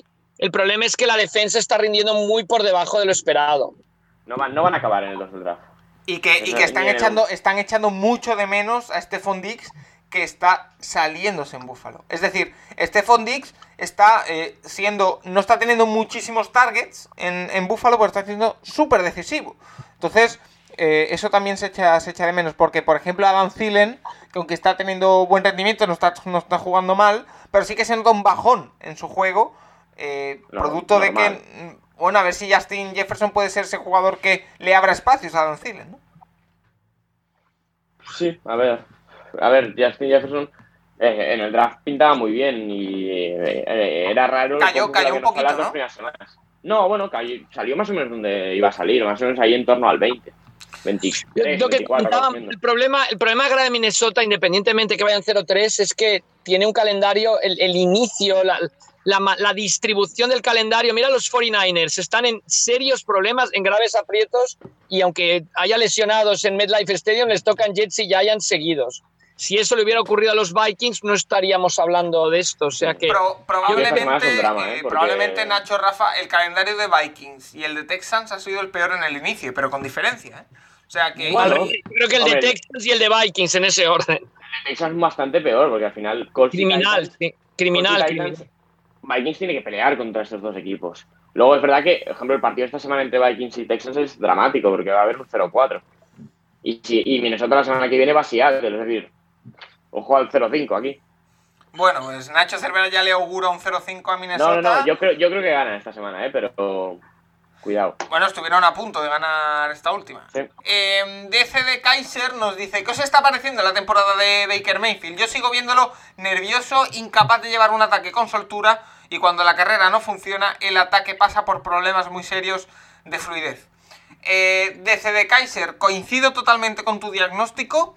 Eh, creo que vimos una gran primera mitad, no solo del ataque, sino también de Baker Mayfield en el partido de la semana pasada, jueves, ante Cincinnati Bengals, pero aún le falta. Eh, yo creo que no está a su máximo nivel Baker Mayfield, que sí que es verdad que, por ejemplo, esta semana no ha cometido errores tontos, que algo, eso es una mejora, la verdad, porque la temporada pasada y el inicio de esta no había sido la mejor en cuanto a intercepciones y a decisiones. Eh, parece que se está serenando un poquito Baker Mayfield, al menos esa es la sensación que me da. Se está serenando en general los Browns, también la afición, y me incluyo yo aquí. Eh, después del primer partido eh, parecía que no servía nada y que mm, era un desastre, que lo fue. Pero ganar estos dos partidos, que tenías que ganarlos porque no son rivales de tu, eh, de tu liga, entre comillas, son rivales inferiores de los dos peores equipos de la, de la liga, Cincinnati y, Washington Football Team, pero los has ganado. Y eso ya es eh, algo. Yo lo decía en, en redes estos días, que ahora Cleveland tiene tres partidos en los que de verdad se va a medir dónde está. Tienes que jugar contra Pittsburgh, contra Indianapolis y el otro partido es contra Dallas. Entonces, eh, en este orden, Dallas, Colts y Pittsburgh. Se va a demostrar dónde están los Cleveland Browns y dónde está Baker Mayfield. Eh, hasta ahora es verdad que la, se ha demostrado ya que la base de ese equipo es eh, el juego terrestre. Karim Hunt y Nick Chubb eh, están jugando a un nivel estratosférico. Y sí que es verdad que en el último partido contra Washington, cuando tuvieron enfrente a un front seven potente como era el de Washington Football Team, les costó mucho. Pasa que Chase Young, en cuanto se fue, eso se convirtió en una autopista y lo aprovecharon tanto Hunt como, como Chubb. Pero eh, tiene que progresar todavía Baker Mayfield para ser un arma más de, ese equipo. Eh, Nacho, no sé cómo lo ves. Bueno, que cuantos menos pases tenga que dar Mayfield, mejor. Creo que cuanto más tenga, cuanto más peso tengan Hunt y, Chubb, mejor le va a ir al equipo. Eh, a ver, al principio del partido parecía que se iba a igualar, pero es verdad que luego Haskins se puso a repartir intercepciones y se acabó el Bueno, partido. eh, pronto. me, lo, me lo decían en, Twitter y tenían toda la razón. Yo llevo semanas diciendo que Haskins no me parece bueno, pero al menos no molesta. Eh, tres malísimo. intercepciones, ¿eh? Tres intercepciones.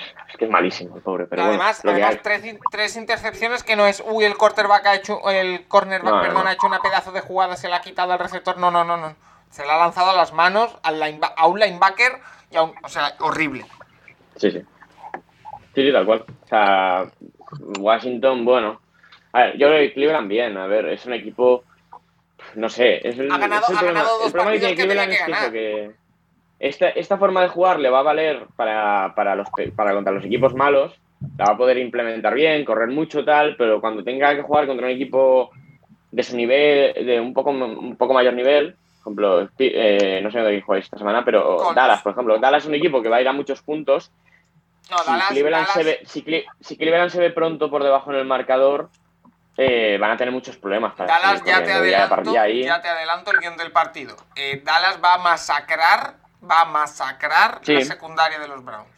Sí, pero lo importante, los dos equipos, o sea, tanto Dallas como Cleveland son dos equipos que si van delante eh, juegan mucho mejor. Entonces, a ver quién va dela- a ver quién es el primero en ponerse más de una posesión por delante. Y a partir de ahí, cómo controlar el partido. Para mí el partido, la piedra de toque, de verdad, tal y como están jugando, que no me están convenciendo demasiado, el equipo que puedes decir, uy, estos son los más similares en cuanto a nivel a los Browns, si podemos calibrarlo, es Indianapolis, de estos tres que, que le vienen. Porque para mí Sí. Pittsburgh es superior, Dallas es superior, sobre todo por el ataque. Bueno, Dallas es una máquina de regalarte, eh, de hacer errores y regalarte oportunidades. O sea, hubo un drive de Seattle que llegaron a la Enson gracias a cuatro faltas de los de la secundaria de Cowboys. O sea, ahí Cowboys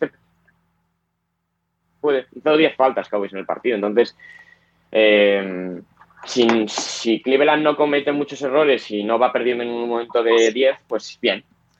Eh, Rafa, ¿qué opinas de Baker Mayfield? Pues que eso, que tiene que tirar los menos mientras. No, no, que los Browns tienen que establecer el juego de carrera. yo creo que es la clave de los Browns esta temporada. Mientras lo consigan, irán bien y creo que los Browns son un candidato a playoffs. Vamos a ver si lo consiguen o no. Sus rivales son los Colts, son los Raiders, son los Chargers, porque la división no la van a ganar, pero, pero yo creo que son un candidato a playoffs. Vale, eh, siguiente pregunta. Nos dice eh, Resakaman, eh, buen nombre, por supuesto. Eh, ¿Qué tenéis que decir sobre la victoria de los Lions? ¿Aguantará Patricia? Seguimos confiando en Kyler Murray. Doble pregunta y doble pregunta muy interesante, porque son dos temas que quiero tratar hoy. Eh, los Lions por fin ganan. Eh, Nacho, ¿algo que decir sobre esto? Muy bien, aprovecharon la oportunidad que les dio Kyler Murray de, meter, de ir, dentro del partido y al final ganaron con el, con el en el último segundo. Bien, ahí un partidazo de Cuda. El primer, la semana pasada sufrió mucho contra Davante Adams y esta semana lo ha hecho muy bien. Y habrá que ver Detroit. Lo dejé, dejé es que tiene buen, buen roster, ¿eh? Esta gente no tiene mal equipo, pero es verdad que están, están muy mal entrenados. Eh, y Rafa, ¿confiamos en Kyler Murray? Sí, ¿no? O sea, ha, tenido un muy mal partido, creo que ha lanzado tres intercepciones, ¿no? O cuatro. Sí, casi cuatro. pero pudieron ser más. Eh, un mal partido, mal, no, horripilante pero creo que tiene suficiente crédito, ¿no? Vamos poco a poco, ¿eh? Tampoco vamos poco a poco. O sea, es su segunda temporada, ya lo colocaban como candidato a MVP, bueno, vamos poco a poco, pero el inicio es muy bueno de los Cardinals y sobre todo aquella victoria de la primera jornada. En la segunda dominaron y están como. Si en las predicciones hubiéramos dicho que ahora iban a ir 2-1, quizá ganándole a Detroit y perdiendo contra los 49ers, pero, pero, están ahí sin lugar a dudas. Vale, pues eh, seguimos, que estamos llegando ya a la recta final y tenemos que hacer la liga de Piquem y, todo. Eh, Resacama nos hace otra pregunta y es que eh, lo que suelen decir de que los quarterbacks antes de empezar la jugada me interesa sobre todo de, Aaron Rodgers. Eh, todos dicen lo, mismo, es decir, no, no he expresado bien la pregunta. ¿Qué es lo que los quarterbacks suelen decir antes de empezar la jugada? Eso el famoso Omaha de, de Peyton Manning. Eh, Rafa, eh, cada quarterback tiene el suyo, ¿no? Yo paso palabra como, como el concurso y se la dejo a Juan Jiménez cuando hablemos con él, que él domina muchísimo de corebacks y te puede explicar de Peyton Manning perfecto lo del Omaha y todo esto. Pues ahí queda, hablaremos con Juan Jiménez. Recuerdo que tenemos eh, hoy el Rincón del College, una sección que inauguramos hoy. Vamos a tener periódicamente, no sé cada cuánto, con Juan Jiménez para hablar de, fútbol universitario. También le trasladaremos a nuestro gran experto en, college y también en quarterbacks. Esto que nos pregunta Reza Kaman. Eh, Gamaliel Alejandro nos dice: Saludos desde México. Eh, ¿Los Cowboys podrán ganar la división con el nivel mostrado y de, ser así en playoff competir dignamente? Mm, yo es que confío mucho en el ataque de los eh, Cowboys. No sé vosotros, Rafa. Hombre, en playoff será un equipo peligroso. Lo malo es que cuando llegas a playoff, imagino que ya será con público. Si llegas con un récord muy discreto, tendrás que ir a ganar a Seattle, tendrás que ir a ganar a Green Bay, tendrás que ir a ganar a San Francisco, tendrás que ir a ganar a sitios muy complicados. Entonces, los Cowboys yo creo que pueden ganar la división, pero tendrían que acabar con una marca mejor que la que llevan ahora para poder, o sea, el, el, duelo con los Rams, el duelo con los Seahawks son fundamentales porque después tendrás que ir a sus estadios en playoffs y así es muy complicado. Por otro lado, el ataque de los Cowboys con las herramientas que tienen mete, mete miedo a cualquiera. O sea, es el típico equipo que no, con el que no te quieres cruzar en los, en los playoffs. ¿no? Nacho, yo sé que tú no eres muy fan de los Cowboys. Yo tengo muchas dudas. A mí me parece que Cowboys, voy a decir algo parecido a los Seattle, pero eh, Cowboys puede meter 35 puntos por partido pero claro, el, y también les pueden meter esa cantidad. Entonces, el día que el ataque, como les pasó con Rams, se queden menos, no te digo 17 como el día de Rams, pero el día que el ataque se quede en 23, van a sufrir. Y luego es que realmente están, están a una remontada imposible de 0-3. Y esta semana, eh, no sé, eh, contra Cleveland, bueno, a ver si retoman el vuelo. Yo es lo que dije la semana pasada, a mí me parece que Cowboys va a ir todo el rato cerca del 50%, algún partido por encima, algún partido por debajo, pero estarán por ahí. Y que no se confíen con Eagles, porque Eagles yo creo que en algún momento de la temporada tiene que mejorar. No sé si serán un buen equipo, pero no van a ser lo que han sido estas tres semanas. Eh, siguiente pregunta, nos la hace Pedro Nieto y nos dice, hace tres temporadas vi en directo el Browns Viking de Londres. Hace ya tres temporadas de este partido, Rafa. Sí, sí. Ah, yo también estuve allí hace... ¡Wow! ¡Qué de tiempo! Sí, sí, te, te haces mayor, Paco. De Sean Kaiser era el quarterback titular de, de los Cleveland Browns. Eh, ahí lo dejo. Eh, hubo una personal foul que yo no había visto nunca y que incluso salió en el marcador, pero no lo entendí muy bien. Era algo así como chop. Eh, Rafa, ¿me podrías explicar? Llevo tres años con la duda. Rafa, ¿puedes ayudar a Pedro Nieto, que lleva tres años dudando de qué es el chop? Sí, es el, se llama el chop block, es un bloqueo ilegal que se da cuando un jugador está um, bloqueando, un jugador está bloqueando a un rival por arriba, o sea, lo, tiene detenido, y entonces otro va y lo corta por abajo. Ah. Entonces, ¿por qué es falta eso? Porque es muy peligroso, no tiene juego de piernas, porque está, eh, está um, detenido por el rival, y entonces al golpearlo por abajo le pueden partir la rodilla perfectamente. Y entonces eso, es, eso se llama block y si se hiciera aposta, es decir, si un jugador ve que otro está inmóvil porque lo están inmovilizando por arriba y lo corta por abajo, muchas veces lo hace un running back, que un, una línea de ataque bloquea al rival por arriba y el running back lo corta por abajo. Si se hiciera, si el árbitro considera que es premeditado, puede hasta expulsar al jugador que realiza la falta. Vale. El que, el que la falta es el que, el que hace la falta es el que corta por debajo, no el que detiene por arriba, ¿eh? Un nuevo eh, servicio a la comunidad de Rafa Cervera, quitando dudas de, tres años de, antigüedad. Eh, José María Romances nos dice, ¿nos preocupamos por Brice o todavía es pronto? Eh, Nacho Cervera, lo hablaba contigo antes de empezar. Cuidado con Brice, que está dando señales de que cuidado con el bracito.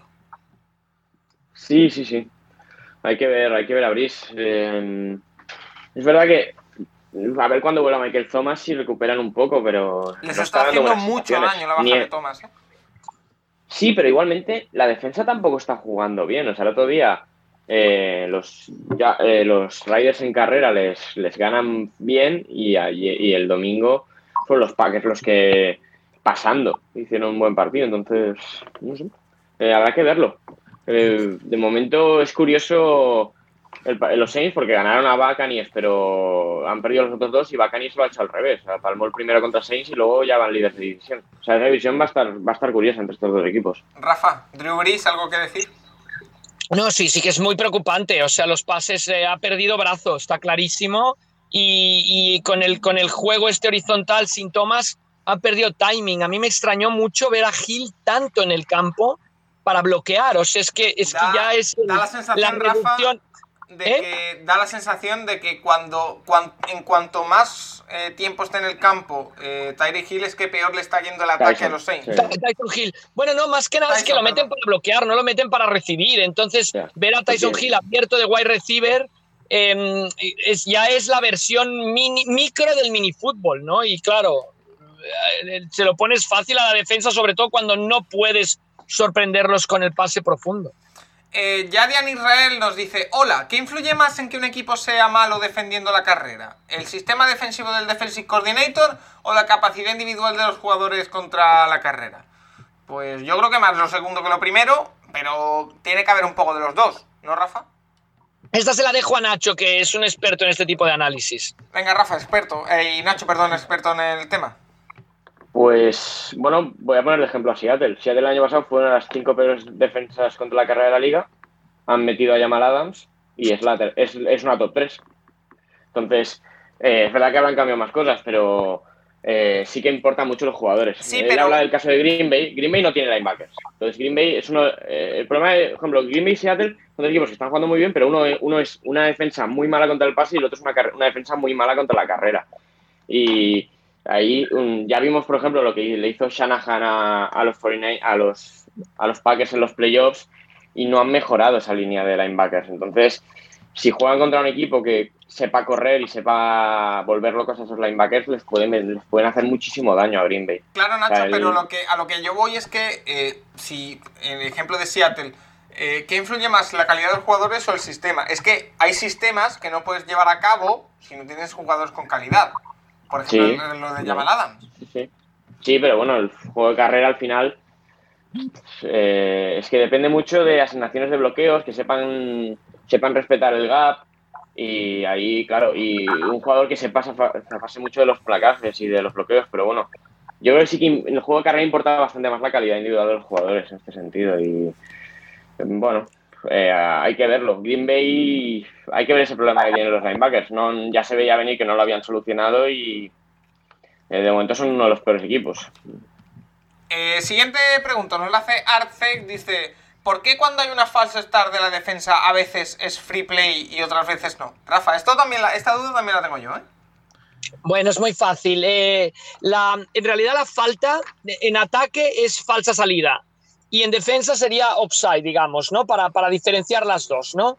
Entonces, ¿qué es lo que ocurre? Que la, la, falta, el ataque, o sea, el ataque hace la falta antes de que inicie la jugada, falsa salida. Cuando cualquier jugador del ataque simula el inicio de una jugada y esta jugada no se inicia, es un false start, una falsa salida. O sea que no es necesario que se ponga la pelota en movimiento. Por el contrario, en el espíritu de la norma, para que la defensa haga una falta, tiene que iniciarse, ahora, ahora cuento una excepción, tiene que iniciarse la jugada. Es decir, la defensa hace la falta cuando el balón se pone en movimiento y un defensor está por delante de la línea de scrimmage.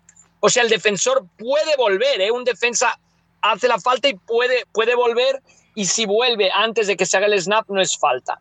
¿Qué ocurría con esto? Que siempre la defensa tenía la ventaja. Entonces se movía un atacante, falta del ataque. Entonces se incorporó que si un defensa, un atacante se mueve provocado porque un defensa cruce la línea de scrimmage, entonces es una falta de la defensa. En ese caso sigue siendo eh, un offside, sigue pero se penaliza a la defensa antes de que inicie la jugada porque responde un atacante. Entonces la pregunta es la siguiente, ¿cuándo hay free play y cuándo no? Si se hace el snap y pillan a un defensivo en offside y no no respondido un atacante, entonces la jugada se lleva a cabo y el ataque puede elegir la falta o la jugada, típica de Aaron Rodgers, un flip play. También el árbitro puede detener la jugada y hacerla con una falta pelota muerta si él considera que el offside puede provocar una lesión del coreback, es decir, que un tío salga tan antes que aunque el coreback vaya a pegar el pase, le vaya a dar un golpe. Entonces ahí el árbitro protegiendo al coreback, y hay una jugada muy buena en el partido contra los Saints, que Rodgers se le queja al árbitro y el árbitro dice, pues te estoy protegiendo porque pita la falta antes de que Rodgers pueda quemar al rival. No sé si me he explicado o no. Maravillosamente. Eh, última pregunta de la semana. Eh, Sergio García Cestero nos dice, tengo algunas dudas sobre el vestuario. Eh, algunos jugadores llevan bucal y otros no. ¿Por qué protector bucal? ¿Qué se les paradrá porque algunos llevan a lo largo de los brazos? ¿Qué es y cómo se regula el pega que llevan los guantes? Yo la primera vez que toqué unos flipé. A ver, eh, yo tengo alguna respuesta sobre esto. En teoría hay un vestuario o un uniforme que sí es obligatorio para todos, pero a partir de ahí cada uno utiliza lo que quiera. Hay algunos que utilizan protector bucal, otros que no. Hay algunos que lo llevan atado al casco, otros no. Eh, el tema del, esparadrapo, si no me equivoco, son eh, vendajes de nueva generación que son, eh, se te pega la piel y cuando tú ves una tira así, también lo llevan los futbolistas, por ejemplo, de, aquí de, fútbol europeo. Lo que, lo, que lleva cámara. cámara en los brazos. Funciona, funciona como un vendaje, igual. Y ¿Qué es y cómo se regula el pegamento? Eso sí que no lo sé. Eh, Rafa o Nacho, no sé si lo sabéis alguno. Pero lo del pegamento ya lo explicamos una vez, que en teoría no se puede añadir pegamento. Una cosa es que los guantes lleven su propio pegamento, pero tú no puedes añadir pegamentos, una regla que se hizo porque un cornerback de los Raiders de nombre Lester Hayes se ponía pegamento por todos los brazos y en teoría esto está, ahora está prohibido. El protector bucal se debe utilizar en cada jugada. Otra cosa es que los hábitos lo sancionen o no, pero el jugador debe de llevar el protector bucal. Hay una foto increíble del pase de Doc Flurry, el Helmer y aquel famoso, que se ve que llevaba el protector bucal debajo del calcetín. Entonces, en realidad la jugada tenían que haberla anulado por no llevar el protector bucal. No van a pitar en la falta por no llevar el protector bucal, pero los árbitros tienen que avisar al jugador porque debe llevarlo en cada jugada. Y no sé si ya está la, con la respuesta. Eh, última pregunta que nos han entrado justo ahora de, última hora mientras que grabamos. Em, Bruno de Dragos Van nos pregunta: eh, en caso de que en el draft se pusiera a tiro Trevor Lawrence o Justin Fields para los Denver Broncos, ¿iríais a por ellos? Buena pregunta, porque Drew Lock eh, no ha respondido muy bien en los primeros partidos. No sé si va a poder volver esta temporada. Eh, ¿Qué haríais? Muchas Si fueran los Broncos, sí. Si fueran los Jets, dije no. Si fueran los Broncos, sí. Eh, Nacho. Muchas dudas, porque al final eh, lo que el primer año creo que empezó lesionado y solo jugó muy Sí. pocos partidos al final. Este año se ha vuelto a lesionar, entonces, claro, tirar una segunda ronda del draft por habiendo jugado 7-8 partidos es complicado, pero es verdad que si están a tiro esos dos, tal vez vayan. Yo, si fuese Denver y estoy ahí, yo haría trade down. Yo me iría más para abajo, acumularía rondas y aparte, lo, viendo el draft que hay, si estás en el 1 o en el 2, lo más probable es que bajar te cueste bajar al 3 o al 4, porque habrá un equipo ahí que quiera, que quiera a Lorenzo Fields. Entonces, puedes seguir cogiendo pues al, a Penny Sewell, el, el tackle de Oregón, que es buenísimo, o a Micah Parsons, que también le editaron un linebacker, que es el de Penn State, y seguir ahí llevándose un gran jugador. O sea, yo creo que haría trade down. Vale. eh, y otra pregunta que nos acaba de entrar de, de última hora, de Álvaro Mateos. Eh, a día de hoy, con lo que hemos visto de temporada, ¿hay algún equipo que pueda parar a los Chiefs? Eh, Packers, Seahawks. eh, Los Chargers, la semana pasada. Los Chargers. No, a ver, eh, eh, algún partido perderán, pero no sé cuándo. Es que, esta- es que la exhibición, es que han metido, lo decía yo en el, en el inicio del, del programa, han metido mucho miedo, ¿eh? Sí, sí. Y, co- y contra la defensa de los Ravens. Puntos suspensivos. claro. No, no, no. O sea Sí, que... no sé. A ver, yo quiero ver el partido contra Buffalo que tienen en tres semanas. Bueno, esta semana juegan contra Patriots. Uy, partidazo. Patriots esta semana y Buffalo en la semana 6. Quiero ver ahí esos dos partidos, pero van a ganar muchísimos partidos. Oye, y de verdad, lo tengo que decir si no exploto. Eh, los Patriots, con el peor equipo, con la peor plantilla en 20 años que tienen, 2-1, ¿eh? Es que, de verdad, Sí, alucino. uno a, una, a una yarda del tercero. ¿eh? Alucino, alucino. Eh, Bueno. se- eh, si os parece, vamos rápidamente porque vamos un pelín eh, tarde. Vamos con el tema de la, de la semana. Hay siete equipos invictos en la NFL ahora mismo, que son Buffalo Bills, Kansas City Chiefs, Pittsburgh Steelers y Titans en la americana. Y en la nacional, Seahawks, Packers y Chicago Bears. ¿Os fiáis de todos o hay alguno que os rechine? Yo tengo muy claro que a mí me rechina Chicago, por supuesto. eh, y a partir de ahí el resto, la verdad que los Bills, aunque están sufriendo en algunos partidos, yo confío en ellos. Y el resto, bueno, Titans. Titans y Chiefs son los dos equipos en los que no me fío del todo. Y los Titans, eh, que están Sí, ganando pero- muchos partidos eh, por muy poquito, por patadas de Goskowski, que se está ganando de nuevo el puesto, Raf- eh, Nacho. Eh, pero eh, el resto son equipos bastante fiables, ¿no? Hay, ha habido otros años en los que eh, ha habido un calendario más mentiroso en las tres primeras semanas, pero este año creo que es bastante fiel a la realidad, exceptuando lo de Chicago. Sí, los Chicago es que están más cerca de ir 1-2 que 3-0, en verdad, pero viendo, lo que han, viendo cómo han jugado.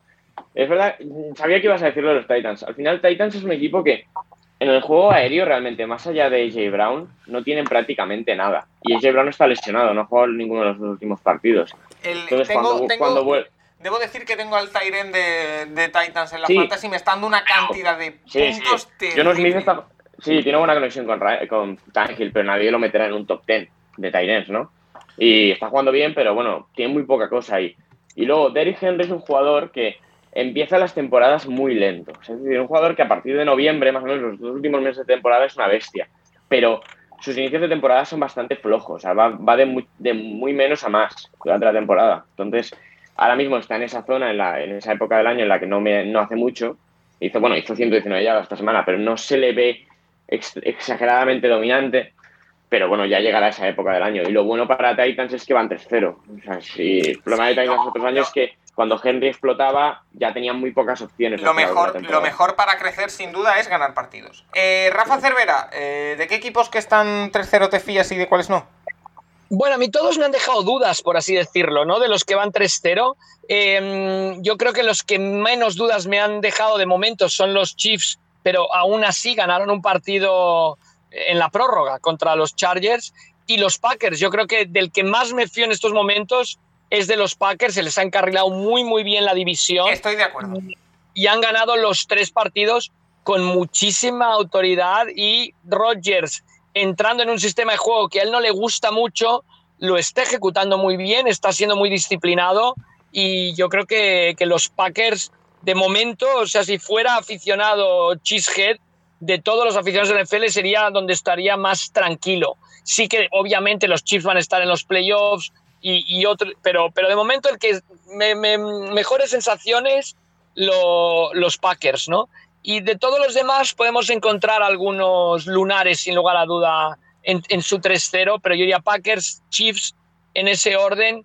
Y ya está, todos los demás han, han sufrido mucho, Paco, para, para ir 3-0, ¿eh? Es cierto. Vamos a leer a ver qué nos dicen los, eh, los oyentes y los seguidores del, del Capologist, que como siempre nos han dejado sus opiniones. Eh, empezando por Serpico y Attack, que los divide en cuatro grupos. ¿eh? El primer grupo, Seahawks y Ravens o Chiefs, en este caso Chiefs, son equipos que me, que me transmiten total fiabilidad a día de hoy, o sea que eh, cambia Packers por Seahawks, Rafa, y coincide contigo. El segundo grupo, Packers, Steelers y Bills, son equipos que han empezado muy bien la temporada, pero necesito verles ante rivales de mayor entidad.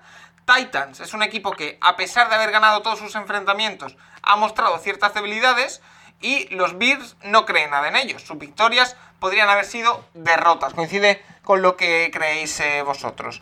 Eh, Asturias Colts dice, me fío de Packers, que están jugando muy bien, y de Seahawks por Wilson, porque su secundaria y línea de ataque han estado muy, muy flojas. De los Bills, no me fío por Allen. Eh, un Josh Allen que está saliendo reforzado estas semanas, precisamente. Rafa, Nacho, no sé qué pensáis, muy rápidamente. Bueno, Porque sigue mostrando. mm, uy, sigue habiendo ese Dr. Jekyll, Mr. Hyde Sí. un poquito, ¿eh? Cada, O sea, cada jugada de Allen parece que hay tres formas de que salga bien y 20 de que salgan mal y de momento le están saliendo la mayoría bien. Pero bueno, pero, ahí- pero ahí está ahí nadie, al límite. nadie cuestiona su carácter y su liderazgo. no. Es alucinante eso, ¿eh? Alucinante. Es verdad que si el equipo, es verdad que el equipo le lleva a él, o sea, es decir, Buffalo en la segunda parte se, des- se desconecta y, y Josh Allen también. Eh, No, no, no da el paso adelante hasta que no se ven por detrás en el marcador. Alfonso... Eh, ahí tienen que cuidarlo. Alfonso Jiménez dice, al único que me creo es a quien quede invicto en el Monday Night, en este caso los Chiefs, porque los Seahawks están a una lesión de Wilson que por desgracia Sí. ya le toca, dice Alfonso. Pero Para- a ver, eh, si se lesiona Mahomes, ¿qué pasa en Kansas? O sea, esto, lo de la lesión del quarterback es en el 90% de equipos. Sí, Eso es así. Eh, lo mismo pienso de Green Bay, así que solo veo a un equipo con garantías de perdurar, el ganador de esta noche. Luego, lo que hemos dicho, los Kansas City Chiefs. Eh, Manu Bullón dice, Chicago es un 3-0 que no se lo creen ni ellos, podrían ir fácil 0-3, sí, pero bueno, la realidad es que están 3-0 y eso ya es eh, tres victorias de ventaja sobre el 50%. Eh, Tennessee también me genera dudas, aunque le dará para ganar su división. Y el resto de equipos son sólidos de verdad, pueden aspirar a todo. Eso sí, Buffalo debe resolver sus problemas para cerrar partidos. Íñigo de Diego dice, pues tengo claro que los Bears no saben cómo van 3-0. Esta, versión de los Titans me gusta, pero creo que eran fiables desde la defensa más que desde el ataque. A los Steelers hay que verles con equipos más serios. Me fío, aunque no esté bien, aunque no esté tan bien, de Seattle por su carácter competitivo. Lo que hablábamos, Rafa, lo que hemos hablado tantas veces de tener una cultura ganadora que es súper importante. Eh, running back, de todos menos Bears y Titans. La verdad que parece que hay bastante consenso. Carmelo Rodríguez Álvarez dice, de lo que me fío es que de Chicago no va a ningún lado. Bueno, eh, contundente, eh, Carmelo. Eh, J. Rodríguez de la Flor dice, Chicago debería ir mínimo 1-2. Han tenido una potra impresionante contra Lions y Falcons. Han ganado esos partidos por demérito de sus rivales.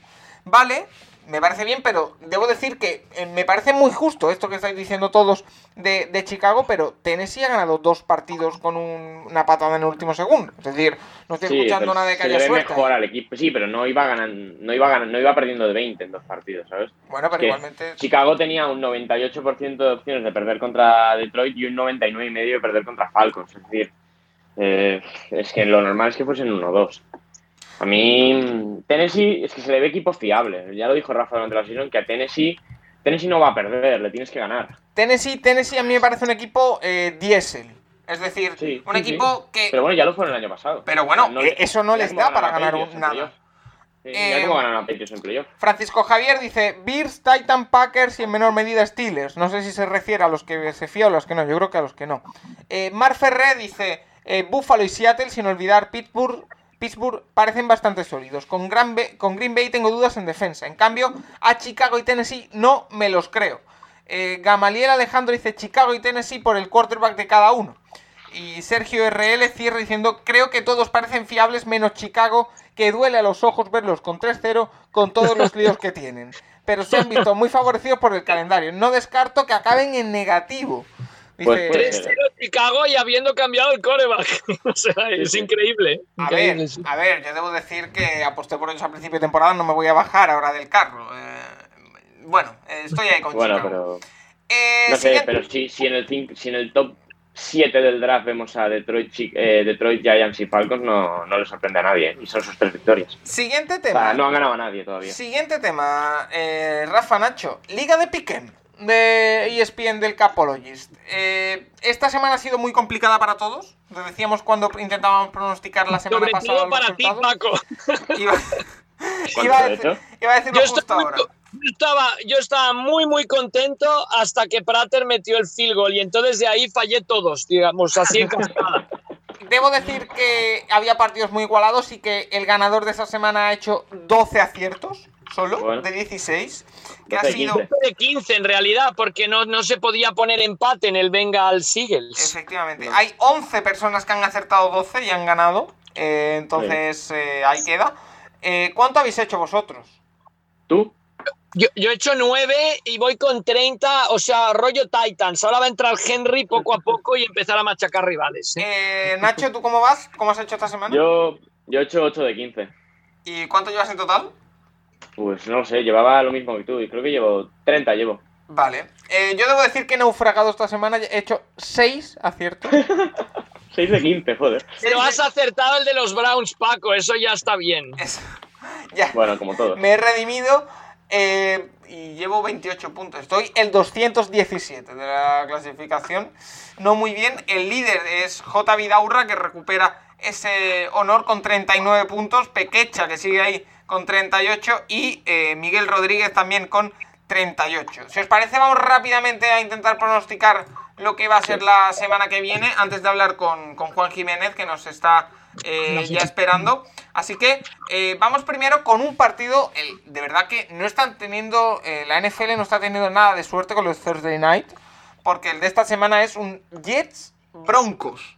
O sea, un partido mm, ¿En Nueva York o en...? En bueno, Nueva Nueva- York, en Nueva York. Vale. En Nueva. York. Así que empezamos. Eh, Rafa Cervera, Jets Broncos. Jets, Jets, los Broncos están diezmados. Sí. Jets. Jets, yo, yo digo Broncos. Uf, yo es posible que de aquí al jueves lo cambie, pero de momento digo Broncos. Yo Ah. tengo que decir, Paco, antes de que de los del jueves, quitando el de Kansas City, los he fallado todos, ¿eh? O sea que, pero Yo bueno, también, voy con yo los también. Jets. Yo Yo, también, yo yo- también. yo fallé el de la segunda semana solo. Eh, empezamos ya con la jornada del domingo a las 7 de la tarde hora española. Lions Saints. Cuidado con este partido. Racha, eh, Ra- Ra- Racho, eh, Rafa, Saints, Saints, tienen que volver a la senda del triunfo. Nacho. Hombre, se- sería preocupante ¿eh? si Saints se pone 1-3. Yo creo que sí que van a ganar. Pero no va a ser tan fácil como podría parecer. ¿eh? O sea, yo creo que van a ganar los Saints. Saints, estoy de acuerdo. Eh, Buccaneers Chargers. Rafa. Van a ganar los Buccaneers, o sea, los Chargers en ataque les está costando muchísimo. Yo también me quedo con Bueno. Buccaneers. Eh, Nacho. Bueno, Sí, eh, Buccaneers, yo creo. Se notó esta semana que la defensa de Panthers se había preparado contra Herbert y no como la semana anterior lo de los Chiefs. Pero bueno, jugó, jugó bien igualmente. ¿eh? Yo creo que ganan los Buccaneers, pero Herbert de momento bastante bien. Eh, Bengals Jaguars. Rafa. Bengals, eh, yo sigo diciendo que los Bengals van a ganar su primer partido. Ya, ya conseguí no fallar un, un pronóstico de Bengals porque fue empate. Y ahora creo que sí que van a ganar. Bengals. Yo también voy con Bengals. Eh, Nacho. Coincido, coincido. Bengals. Eh, Texans Vikings. Cuidado con este partido. eh. El, el drama de la semana. Dos equipos 0-3. Rafa. Ganan los Vikings. Ganan los Vikings. Joder, pues coincidimos otra vez. Gana Vikings, sí. Vale. eh, Dolphins Seahawks. Ryan Paco, Fitzpatrick. ¿tú qué? Paco, Houston. Bien, Vikings. Vikings. Voy con Vikings. Vikings, vale, vale, perdón. Eh, Dolphins Seahawks. Ryan Fitzpatrick bombardeando a la secundaria de Seattle Seahawks. Eh, Va a pasar eso, ¿eh? Rafa pero- Cervera. Pues complicadísimo. Yo, yo diría Miami, pero como los Wow. Seahawks en la costa. No, no, pero espera. Como los Seahawks en la costa este han ganado todos sus partidos desde el año pasado, voy a decir Seattle, pero eh, aquí no apostaría nada, ¿eh? Yo me voy con Seattle claramente, sin ningún tipo de duda. Yo- Eh, Nacho. Yo digo Seattle, pero el que se piense que van a ganar de más de 7 puntos no, no sabe de qué está hablando. Vale, aquí os quiero ver el partidazo para mí del turno de las 7. Titans Sí, sí. Steelers. Uf. Rafa, Pittsburgh. Pittsburgh, vale. Eh, Nacho, Sí, sí. Yo creo que Pittsburgh. Vale, pues yo voy a ir con Pittsburgh también, no voy a traicionar mis principios. Yo soy muy fiel a mis principios siempre, como, los, como bien sabéis. Eh, Cowboys, Browns. Eh, aquí os quiero ver. Eh, Rafa, Cowboys. Cowboys.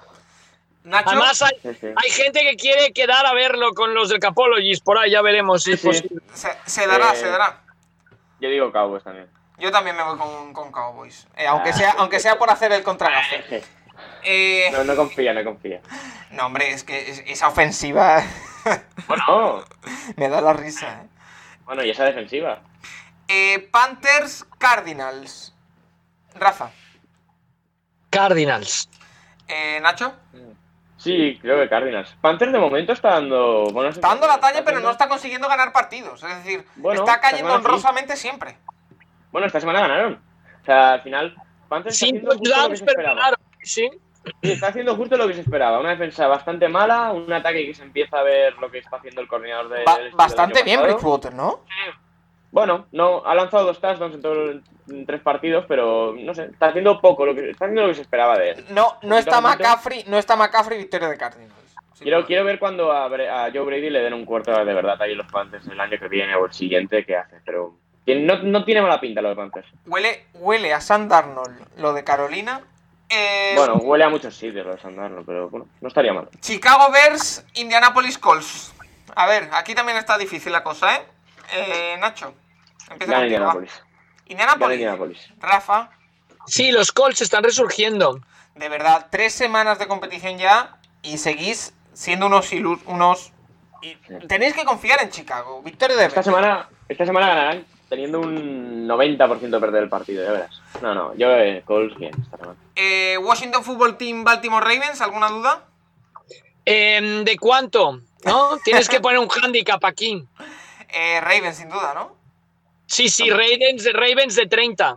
Vale. Sí, sí, que, que el partido de noche de esta noche no engañe, ¿eh? los Ravens siguen siendo el mejor, el segundo mejor equipo de la liga. ¿eh? Eh, entramos en el turno de las 10 de la noche. Rams, Giants. Pues. Siguiente. Si los, Rams. si los, si los 49 ganaron de 27, los Rams van a hacer. Los Rams y los Ravens le van a meter a una diferencia de 60 puntos a los Giants y a los... A los Ravens, sí, Fútbol a team. Washington. Eh, ojo al partidazo. Chiefs, Patriots. Mm, Patriots. Silencio. Chiefs, Chiefs, Chiefs, Chiefs, Chiefs. Chiefs. Eh, eh, Rafa, ¿te la juegas? Kansas City, Kansas City. Kansas City también. No hay sorpresa.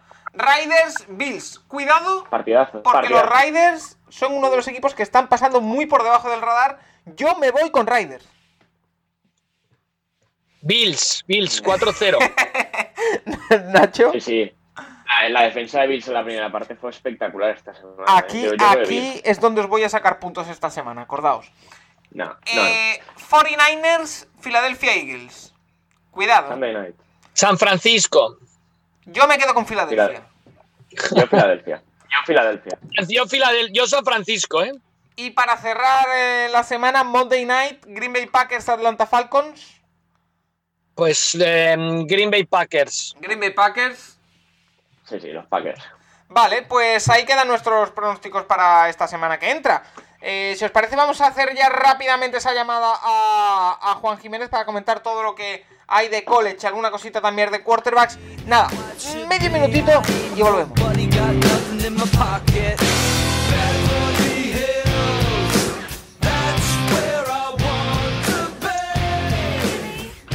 Ya estamos de vuelta aquí en el Capologist para estrenar una sección que me hace especial ilusión. Esta semana vamos a estrenar un tiempo para dedicar al fútbol colegial, al fútbol universitario, eh, que ya ha comenzado, que ya está en marcha, ya tenemos toda la maquinaria encendida para ver eh, a los prospectos, eh, a los jugadores que serán en el futuro estrellas de la NFL y, ¿por qué no también para ver otra competición más? Solo por el gusto de, ver competir a todos estos equipos. Parecía que no iba a haber, ha habido bastantes, muchas más dudas que con la NFL, pero eh, se ha confirmado, tenemos temporada, por ahora todo funciona con normalidad, así que vamos a disfrutar de, ello. Para hacerlo, esta semana tenemos a una de las personas que, sinceramente, más éxito nos ha dado en esta semana. Su podcast en el que él participó, un ranking de quarterbacks de la NFL. Eh, es hasta hace muy poco, porque lo superó el de la comunidad NFL, pero no lo ha superado ninguno más. Eh, el, el podcast, perdón, más escuchado del Capologist. Así que, así que, para repetir éxito, traemos de vuelta Juan Jiménez. ¿Qué tal? Hola, ¿cómo estáis? Un placer. Eh, vamos a hablar un poco, también están Nacho y, Rafa con, nosotros, vamos a hablar un poco de varias cosas, hablando de quarterbacks, pero también hablando de, college, porque eh, hay mucho de lo que tratar. Pero primero, eh, lo ha dicho Rafa en la primera parte del programa, así que yo te hago extensiva la, pregunta. nos han hecho una pregunta, que mientras yo la busco te cuento de qué, de qué va, preguntándonos un poco en qué consiste esos gritos, esas señas, esos audibles que se le llama de los quarterbacks antes de comenzar el, snap. Es verdad que siempre escuchamos eh, lo que decía yo antes, el clásico Omaha antes de, empezar cada snap de, Peyton Manning, que lo repetía varias veces dependiendo de lo que quisiera hacer, eh, y cada quarterback tiene el suyo. Entonces, eh, si nos puedes explicar un poco en qué consiste. Los audibles famosos, ¿no? Eh, Paco, ¿qué sí. sí. Pues bueno, se trata, cada equipo, como dices tú, cada equipo tiene sus códigos. E intentar adivinar lo que es Omaha es como, es absurdo. De hecho, es, es, muy interesante porque hay equipos incluso, no sé si sabéis cómo funciona jugar fútbol americano, pero es larguísima, pero larguísima. Formación, motions, protección de pase, rutas. Pero es que además muchos equipos utilizan dos jugadas, dicen dos jugadas en el huddle. Entonces, en el momento que el quarterback se pone delante de la defensa y ve, por ejemplo, ¿vale? Eh, tiene dos opciones, ¿no? Por ejemplo, una jugada de carrera y otra de pase. Entonces, depende del look defensivo, cómo están posicionados, pues puede entender que, por ejemplo, la jugada primera que he dicho no sirve, ¿vale? Entonces, cuando dice kill, kill, kill, que es, ¿no? que es como mata la jugada y es la segunda que había dicho en el huddle, ¿vale? A veces escucha we're good, we're good, como que la primera vale. Entonces, a partir de aquí pueden pasar muchas cosas, ¿vale? El Omaha famoso que hizo Peyton Manning, muy famoso, que podía ser Kentucky, podía ser cualquier cosa. Yo recuerdo una entrevista muy divertida con Manning a final de un partido que, bueno, eh, no sé si lo dije aquí, bueno, soy un apasionado, ¿no? Es mi cuadro favorito de todos los tiempos. Burro va a ser el, el siguiente, pero bueno. Y él decía que, bueno, le preguntan qué era Omaha y decía que, bueno, eh, depende del partido, pues podría ser jugada de carrera, puede ser jugada de pase, dependía también del color del uniforme del otro equipo, bueno, o sea que no contesto. Y también, Una vez... y también Juan, perdona, significa para eh, cuándo tiene que soltar el balón en el center, ¿no? Lo hablan, cuando lo diga por segunda vez, eh, cuando la sueltas, ¿no? podría ser también, yo sospecho, después de ver mucho a, Manning, yo creo que lo que era realmente, sabéis que las jugadas tienen a veces shifts, tienen motions, ¿vale? A veces se te hace tarde, ves el reloj para mí, Omaha es que era, eh, eh, anulaba el motion. No sé si me explico, ¿no? Puede ser una jugada que eh, el receptor venía en motion, se, está haciendo tarde, Omaha, ¡pum! Entonces ya, es el snap, como decís Porque esto, de, esto del Omaha, eh, Eli Manning también se lo copió después y a Daniel Jones a veces se lo oyes también en el partido, que el tío va ahí, pero no hay más quarterbacks que lo hagan. Pero, segura, pero puede ser hasta con un uso diferente. Sí, sí, a mí me encantan estas cosas también, ¿eh? pero es que no, no yo, yo, aconsejaría ¿no? a nuestros amigos oyentes es que no se obsesionen. O sea, es divertido adivinarlo, pero es que nosotros montamos un equipo y montamos las jugadas que le puedes llamar como quieras a cualquier cosa, ¿no? De formación, tigre, formación y los ajustes que no están. Sí que es divertido y es curioso, pero insisto, puede cambiar perfectamente y cambia de, un equipo a otro. Y que dicen hey, up, que no tienen que decir Omaha. O sea que hay miles de, audibles de este, de este tipo. Bueno, y los Raiders que tienen uno de los audibles es el nombre de la mujer de Gruden. Que el otro día se reía en rueda de prensa de eso. hay cosas que ya se. Bueno. Sí, sí. Y después, por ejemplo, hay cosas, por ejemplo, seguro para los aficionados, pues yo qué sé, eh, cuando identifican al Mike, al Mike linebacker, no sé si vale la pena explicarlo, ¿no? En muchas protecciones de pase, claro, es importante saber eh, la línea de ataque, los cinco líneas de ataque, ¿no? A, quién han de proteger si entran, ¿no? En, presionar. Y normalmente, pues son eh, los cuatro líneas de defensa más su linebacker. Y ese linebacker es el, el middle linebacker, que tiene que estar justo en el medio, porque puede estar ¿no? Eh, como dos dos que estén allí pueden estar abiertos. Entonces el quarterback identifica uno de los linebackers y dice, por ejemplo, 52 is Mike, 52 is Mike. Significa que la línea tiene a los cuatro esos, a los cuatro líneas de defensa más a ese 52. ¿vale? Entonces el running back ya protegería al otro eh, posible linebacker que entrara en blitz. Hay, muchos ajustes. Es, ¿eh? un mundo, un mundo de, posibilidades. Paco, lo que quizás es importante de, cara a la pregunta es el coreback cuando llega ahí un audible es algo que quiere transmitir a sus compañeros para indicar qué va a pasar, que a veces el audible es que no pase nada, ¿no? Pero, pero es un poco como cambiar sobre la línea una jugada o indicar algo a sus compañeros, ¿no? O no. Está lo que se llama un dumb audible, que es un audible de mentira, ¿vale? Donde haces un ajuste, ¿vale? Que, que en realidad en una jugada, en una situación sí que sería un cambio, pero, eh, por ejemplo, eh, Green 22, ¿vale? Sería una carrera a la derecha, por ejemplo, me lo invento, ¿vale? Entonces, después de utilizarlo varias veces, pues en el HUD dices jugada la que sea, una jugada de paso, un screen, entonces dices dumb green 22. Significa que va a decir green 22, pero realmente no cambias la jugada. De esta manera la defensa ya cuando oiga el green 22 no es carrera seguro, no sé si me explico. Entonces se llama el, audible falso, ¿no? Es un, mundo de, de posibilidades. Eh, Juan, antes de empezar la temporada, hablamos contigo sobre quarterbacks y te preguntamos en especial por, por lo que se nos venía encima. Por eh, Joe Burrow, por Herbert, por eh, todos los quarterbacks que venían en, esta generación. Han debutado dos, Joe Burrow y Justin Herbert. ¿Qué te han parecido? Sabemos que eres un amante de Joe Burrow, pero ¿qué te ha parecido? Te, le están dando bastante poca protección en Cincinnati. Y Herbert, que eh, salió el primer día, deslumbró, pero es un poco lo que decía Nacho antes. No habían preparado el equipo contrario, en este caso los Chiefs, el partido contra él. Ahora que sí lo prepararon los rivales, sufrió un poquito más. ¿Qué te están pareciendo los dos? Bueno, eh, Justin Herbert bastante bien, como decís, primer partido, ¿no? Eh, eh, no sé, a mí me gusta mucho de, este chico su presencia en el pocket, ¿no? Tiene esa altura y esa presencia y ese me encanta, la movilidad que tiene, la típica movilidad que me encanta a los quarterbacks en el pocket, ¿no? De desplazarse a la derecha, a la izquierda, dar un paso adelante. El tema que ya lo comentamos, creo que me acuerdo de college y lo vi la primera semana, es que improvisar le cuesta más. no sé si hablamos esto, ¿no? Que, que el pocket es, es genialmente bueno, pero, y me acuerdo que la semana pasada, ¿no? Hizo un rollout a la izquierda y pasó lo que se dice, no, cross his body, que es en inglés, ¿no? O sea, hizo un pase hacia el otro donde corría y lanzó la intercepción. Pero habrá que ver, habrá que ver, ¿eh? No me desagrada en absoluto, ¿eh? Habrá que ver cómo evoluciona el tema, pero hay que darles tiempo, ¿no? Y en cuanto a burro, pues qué os voy a decir, ¿no? Eh, de hecho, lo de burro estoy en, no duermo. y no sé si no duermo por el entusiasmo por él o por la preocupación y el cabreo, con perdón, que tengo con los Bengals. O sea, es que no lo entiendo. O, sea, que Nacho, Nacho no duerme por culpa de Pete Carroll y Juan Jiménez por culpa de Burro.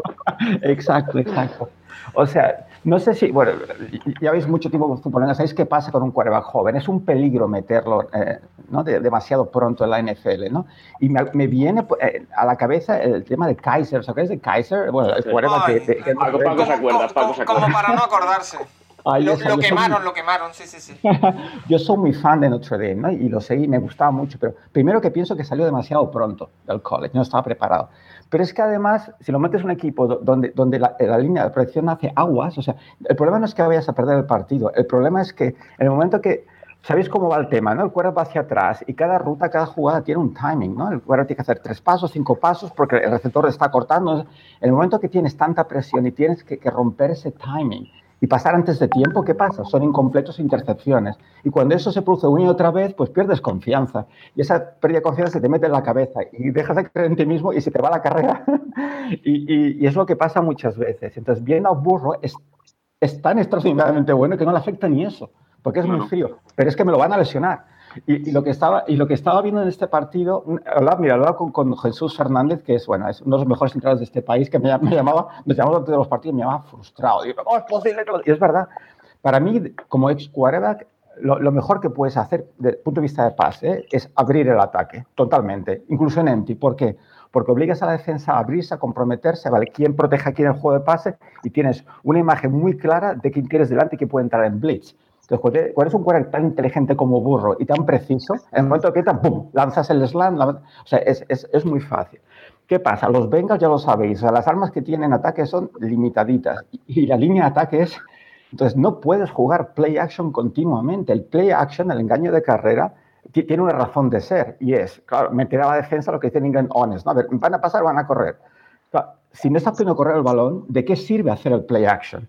Y, además, el problema es que si lo haces detrás del center, que tienes que darte la vuelta y hacer ese engaño, le estás dando la, espalda a la defensa. Te, te, das la vuelta y tienes a dos amiguitos del otro equipo deseando darte las buenas tardes. Es que, es, que no tiene ningún sentido, es que no lo entiendo, no lo entiendo. Lo de este último partido no lo entiendo, no lo entiendo. Entonces, mi preocupación es que Burro tiene calidad y la, fuerza mental para, para, lo que le echen, pero es que hay un límite. Entonces, yo no sé qué va a pasar con este equipo. Yo dije, bueno, en dos años, pues te montan una buena línea de ataque y una gran defensa, pero es que yo no sé, es que no confío en este coaching staff. ¿eh? Pero es mi opinión, ¿eh? No, no, no, no, y opinión más que autorizada. Y una, de las cosas que se decía Burro en college es que aguantaba mucho la pelota, pero tenía con razón. estaba, detrás de la mejor línea del college y, claro, ahora va detrás de la peor línea de la NFL. Y es que directamente no es que la aguante mucho, tampoco, es que no tiene tiempo. Claro, claro. Eh, por eso es que tienes que jugar a, lo que tienes. Y lo que tienes es muy lindo. Pues abre, abre, abre, juega. No, no juegues de detrás. Con, con, con eh, el partido, ¿no? empty, ¿vale? Eh, sin running back, eh, cinco hombres delante, los cuatro líneas de defensa y un linebacker. Quarterback drop, touchdown. cinco contra cinco. Si, si, además que tiene la habilidad para correr, si, si. Él, te, él, te, va a poner en la mejor situación, tienes que facilitárselo, ¿no? No puedes hacer lo que estás haciendo con esa línea de ataque. Ojalá, ojalá aguante, eh, Juan, porque tiene muy, muy buena pinta. Como, como dices, también tema de carácter que es, es muy importante. Rafa, que... Es que, lo tiene todo, tiene todo. Sí. Mm. Rafa, que sé que te tienes que marchar. ¿Quieres destacar algo sobre el tema de la jornada college antes de, irte? No, bueno, bueno, destacar, yo lo dejo ahí y luego dejo a Juan en buenas manos, ¿no? Un poco las, las sorpresas que dice Nacho, que lo del LSU no es tan sorpresa, pero bueno, que el primero pierde en casa, el campeón pierde en casa, entre todas las sorpresas. Lo de Oklahoma, esa maldición con Kansas State, y después hablar un poco, yo creo que todos los headlines y todo, siempre buscamos la estrella enseguida y todos los ojos se han plantado de momento en el coreback de Florida. Y bueno, y nada más dejar estos temas, yo me tengo que ir, pero Juan, muchas gracias y te dejo en las mejores manos del mundo porque Nacho sabe mucho más que yo y Paco es mucho mejor presentador que yo, o sea que te dejo perfecto. ¿eh? Muchas gracias, Rafa, una semana más. Eh, te emplazo a la Un abrazo, Mister Humilde. Dios. Un abrazo, Rafa. Eh, Juan, te ha lanzado varios temas Rafa Cervera. Eh, ¿Algo que comentar? Eh, ¿Por dónde empezamos? Por donde tú quieras. tema college, por ejemplo, ¿cómo está el tema quarterbacks en college? Sí, por ejemplo, tenemos, tú, me has dicho ya, mm. fuera de, micro, creo que se puede decir, que la generación es flojita de quarterbacks, más allá de supongo que los dos clásicos, Lawrence y Fields, que son lo que son y ya sabemos lo que son, pero más allá de ello, flojito, ¿no? Sí, bueno, la temporada es joven todavía, ¿no? Y, siempre me pasa, no sé si os pasa a vosotros, pero una de las cosas que más me encantan del fútbol de la temporada es, descubrir uh, quarterbacks en college, ¿no? Como pasó con, ya lo sabéis, con, con Burrow, ¿no? A finales de 2018, que nadie lo conocía, digo, este chaval tiene buena pinta, empecé a seguirlo. Eh, este año la verdad es que todavía no hay nadie que me entusiasme. Eh, no sé, cómo decís, seguramente, seguramente Lawrence ¿no? y Phil son las, las figuras y aún así tengo mis dudas, chicos. Yo, yo no estoy muy seguro. Eh, el tema de Lawrence, eh, eh, si lo habéis, bueno, lo hemos visto jugar seguramente todos, ¿no? Tiene un gran brazo, se mueve muy bien, pero una cosa que me da algo de miedo es la consistencia. No sé si, si, no, si soy yo, pero era aquello de ser increíblemente dominante y entonces como apagarse. Sí, yo creo, yo creo que va tan tan sobrado que se mm. desconecta en algunas situaciones del partido, pero... Pues, espero que sea eso, Nacho, espero que sea eso, pero si a nivel college no eres capaz de tener esa consistencia en la NFL, y sabéis que la consistencia es vital, es una cosa más difícil conseguir en la NFL los quarterbacks. El otro día hablamos, pues, yo qué sé, Kirk Cousins, ¿no? Eh, eh, el típico jugador que te hace un partido absolutamente increíble y después, pero, pero, pero, ¿quién es este hombre, no? Entonces, no digo que sea lo mismo, ¿eh? pero que lo que me falta, bueno, burro, ¿no? La consistencia de partido tras partido ser tan dominante, yo no se lo veo a Trevor Lawrence, ¿eh? yo, ¿eh? ¿eh? no, lo sé, no lo sé, no lo sé. Y a veces la precisión en la carrera. Y Justin Fields, bueno, el típico quarterback, creo yo, ¿no? Que, que tiene un brazo tremendo, pasa con mucha velocidad, y el, boom, sale la pelota muy rápida, se mueve increíblemente bien, pero e, el tema de la presión y el leer y el tomar decisiones rápidas, que es vital en el siguiente nivel, ¿no? El contra el blitz. La sensación es que si no puedes escapar contra el blitz y no lo ve venir, aguanta el balón y acaba, acaba, acaba con sack. Y, y, eso en la NFL es fundamental. Por eso os digo que ni incluso, no sé, eh, Lawrence por el tema de la consistencia me gustaría verlo y Fields con el tema de las lecturas y decisiones, no estoy tan seguro. Y el otro que, que decíamos es, es uh, Cal Trask, ¿no? de, los, de los Gators. Eh, lo vi la temporada pasada, lo vi esta semana y me gustó mucho. Os gustó a vosotros también, supongo, ¿verdad? Sí, fue un partidazo. Sí, sí, seis touchdowns y Ahí muy está. fácil. Sí, sí, sí, pero... Y el tight end, el end es muy increíble. Increíble, increíble. Va a ser primera ronda seguro. Increíble. Lo de Trask lo que veo es que, es de hecho, me recuerda un poquitín a, Burro en el sentido de que es muy preciso, es súper tranquilo en el pocket, parece no ponerse nervioso, ¿no? El poise famoso, ¿no? La tranquilidad esa. Eh, Y, también quizás no tiene el brazo, el, super brazo aquel, pero bueno, hemos visto con Bro que se puede jugar igualmente, ¿no? Ni la movilidad, ¿no? Tampoco Ni la movilidad, es, es, es, más tipo fullback, ¿no? Te voy, a, te voy, a, romper por medio, más que escapar. Es un Philip Rivers en ese sentido. Exacto. No, le pidas que corra. Exacto, exacto. Lo que sí cuestiono un poco una cosa que, esto es un término muy personal, ¿eh? muy, muy, muy mío, pero bueno, a mí me gusta distinguir a los quarterbacks de dos estilos según la manera en que el balón sale de la mano, ¿vale? que son lo que llamo uh, pushers y spinners. Y esto es muy mío, ¿eh? Push del inglés es empujar y spin de girar, ¿no? Entonces, la mayoría de quarterbacks eh, le dan a la pelota ese giro, ese spin, que sale la pelota muy rápida, ¿no? Lo, de Murray, ¿no? Que hablábamos, me acuerdo, en el último, ¿vale? Que, lanza, sale la pelota a una velocidad, un giro sobre el eje que, ¡wow! Y eso es como una bicicleta, ¿no? La bicicleta cuanto más, rápido va girando, pues más estable es. Pues el pase igual, ¿no? Llega más rápido y es más fácil de atrapar. Y me da la impresión de Trash que la empuja. No sé si me explico. Eh, es como más, un poco como Rivers, con perdón, un poco como más es palanca, no sé si me explico, ¿no? y, es lo que, mm, mm, no, no, lo sé, no lo sé, porque en definitiva esos pases, ¿no? Con esas ventanas que se cierran, ¿no? Que tienes que no sé, no sé, pero sí, quizás de lo mejorcito, ¿no? Que, que, hay este año en college. Parece, parece claro que después de ese escalón, que aunque mm. tengamos dudas o tengas dudas con, con Lawrence y con, y con Fields, parece que el siguiente escalón, que siempre suele salir un tercer quarterback que en este caso, en el año pasado era Herbert, por ejemplo, eh, parece que este año puede ser él, puede ser Tasco, ¿no? Podría ser, podría ser. Es, que, es que, Paco, todo lo que viene detrás, mira, Sam Ellinger, por ejemplo, de, de, Texas, ¿no? que me encanta Texas, ¿no? es el típico quarterback peleón, super líder, pero ya está para college, porque ni tiene brazo, ni tiene precisión. Claro, ¿verdad, Nacho? Sí, sí. Y luego está también Trey Lance, el de, el de la universidad donde jugó Wentz, pero claro, es un tío que en esa categoría domina muchísimo, pero es que juega en la universidad de eh, segundo, nivel. Totalmente de acuerdo. Hay que verles. Es un tío que en la combine se puede, puede acabar siendo un primera ronda claro, pero hasta entonces es muy difícil verle. Sorpresa siempre, siempre puede haberlas, si lo sabéis, ¿no? Incluso jugadores que no... Eh, yo, por ejemplo, bueno, es, que hay, hay, casos, ¿no? Hay casos, no sé, eh, pero eh, no sé, no sé. Yo lo vi este, este durante el, el, encierro, durante la pandemia, lo estuve siguiendo en un par de partidos de estos, ¿no? En, en YouTube y tal, y, sinceramente no, no, me entusiasmó, no que me desagradara, ¿eh? pero no que oh, voy a seguirlo toda la temporada, pero, pero sí, sí puede perfectamente, quién sabe. ¿no? Y después también, no sé si os pasa también que a veces pues, escuchas hablar de algún, hay tantos equipos que es imposible verlos a todos, ¿no?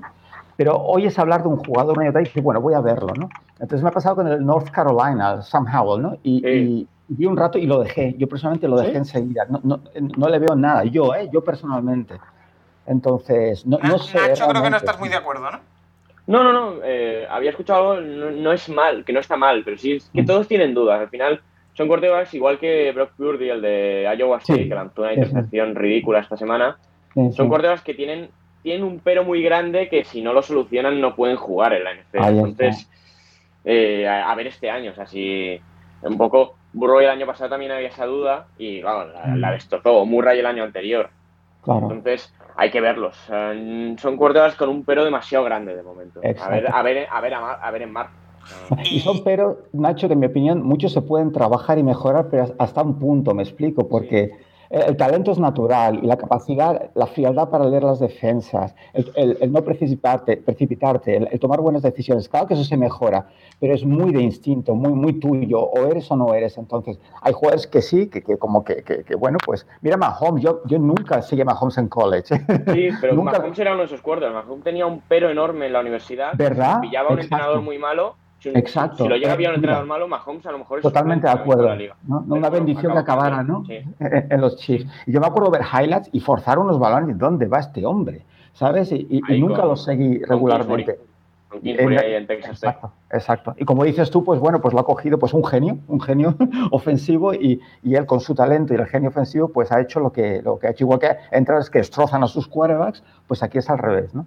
Mm. Y luego, por ejemplo, también está Calle Costello, el de Mississippi State, así hablamos un poco de la derrota del LSU, que batió el récord de yardas de la SEC, pero es el, bueno, va a ser el nuevo quarterback de Mike Leach. Mike Leach es el, hasta el año pasado estaba en Washington State eh, y se basa en sacar quarterbacks que son pistoleros, que no saben leer defensas y que son máquinas de hacer yardas, pero que no, al final, yo creo que no son quarterbacks NFL. O sea, es el, estuvo Minshew allí, por ejemplo, mm. y a mí me, a ver, o sea, es un tío que va a hacer muchísimas yardas este año. El Calle Costello es el quarterback de Aztega en, en Stanford. Y no sé, o sea, ganaron porque LSU tiene muchísimas bajas de, del año pasado y un quarterback muy malo. Al de LSU esta semana muy mal. Yo, yo, no sé, pero Costello, o sea, lo encontré horroroso. Personalmente, o sea, lo único que hizo decente fue el fade aquel en el último, en el cuarto cuarto, que la colocó increíble bien. Pero unas, decir, unas cosas, eh, la verdad es que entre Brennan, ¿no? Y vaya partido. Sí, sí.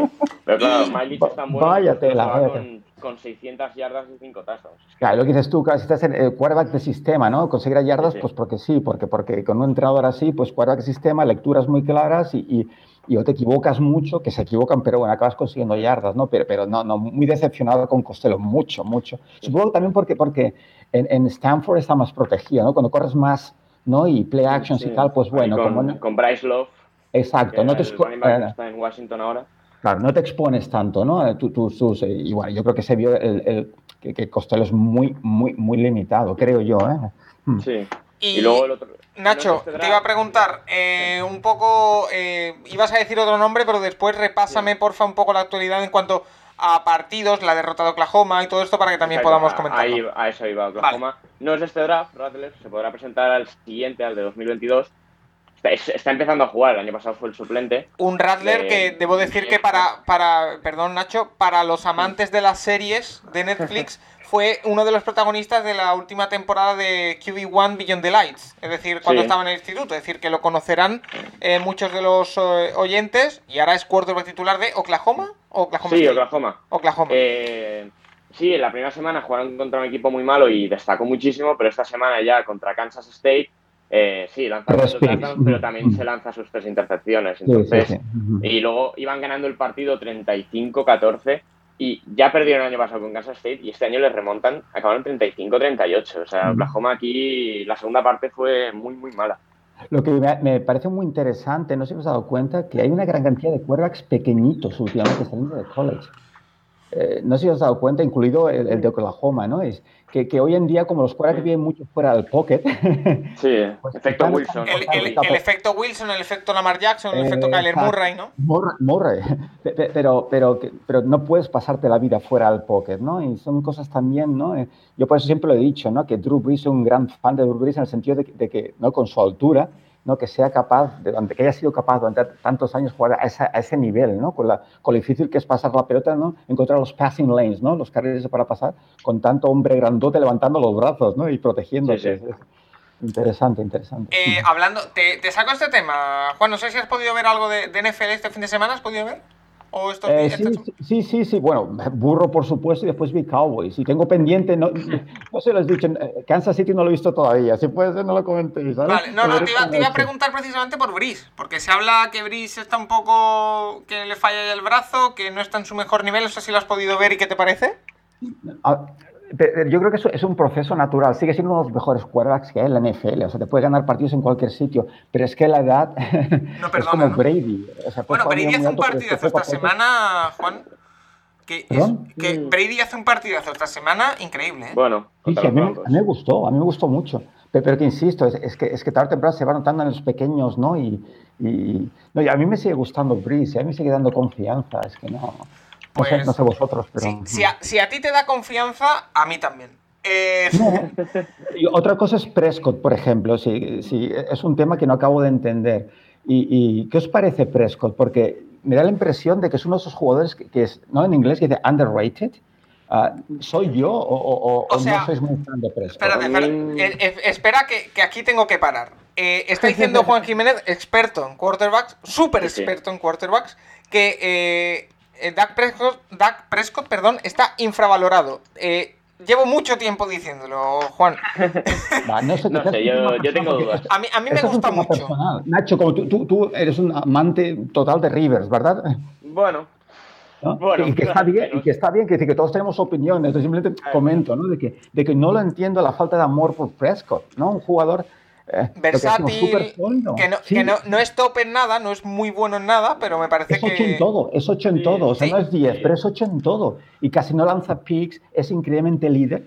O sea, lo ves en el hall cuando entra, es, que se mueve con el balón, tiene buena movilidad, la coloca increíblemente bien. No sé, es una falta de amor por Prescott que, no, no, la acabo de, entender. difícil de entender, sí, sí. Y otro tema por el que te quiero lanzar, Juan, mm. el tema de, la posición de quarterback en Chicago, en los Bears, el tema Trubisky, el tema Nick Foles. Eh, sale Nick Foles y revoluciona el partido. Todos sabemos que es un gran revulsivo, Nick Foles, mm. pero que le cuesta cuando tiene que, llevar el partido desde cero.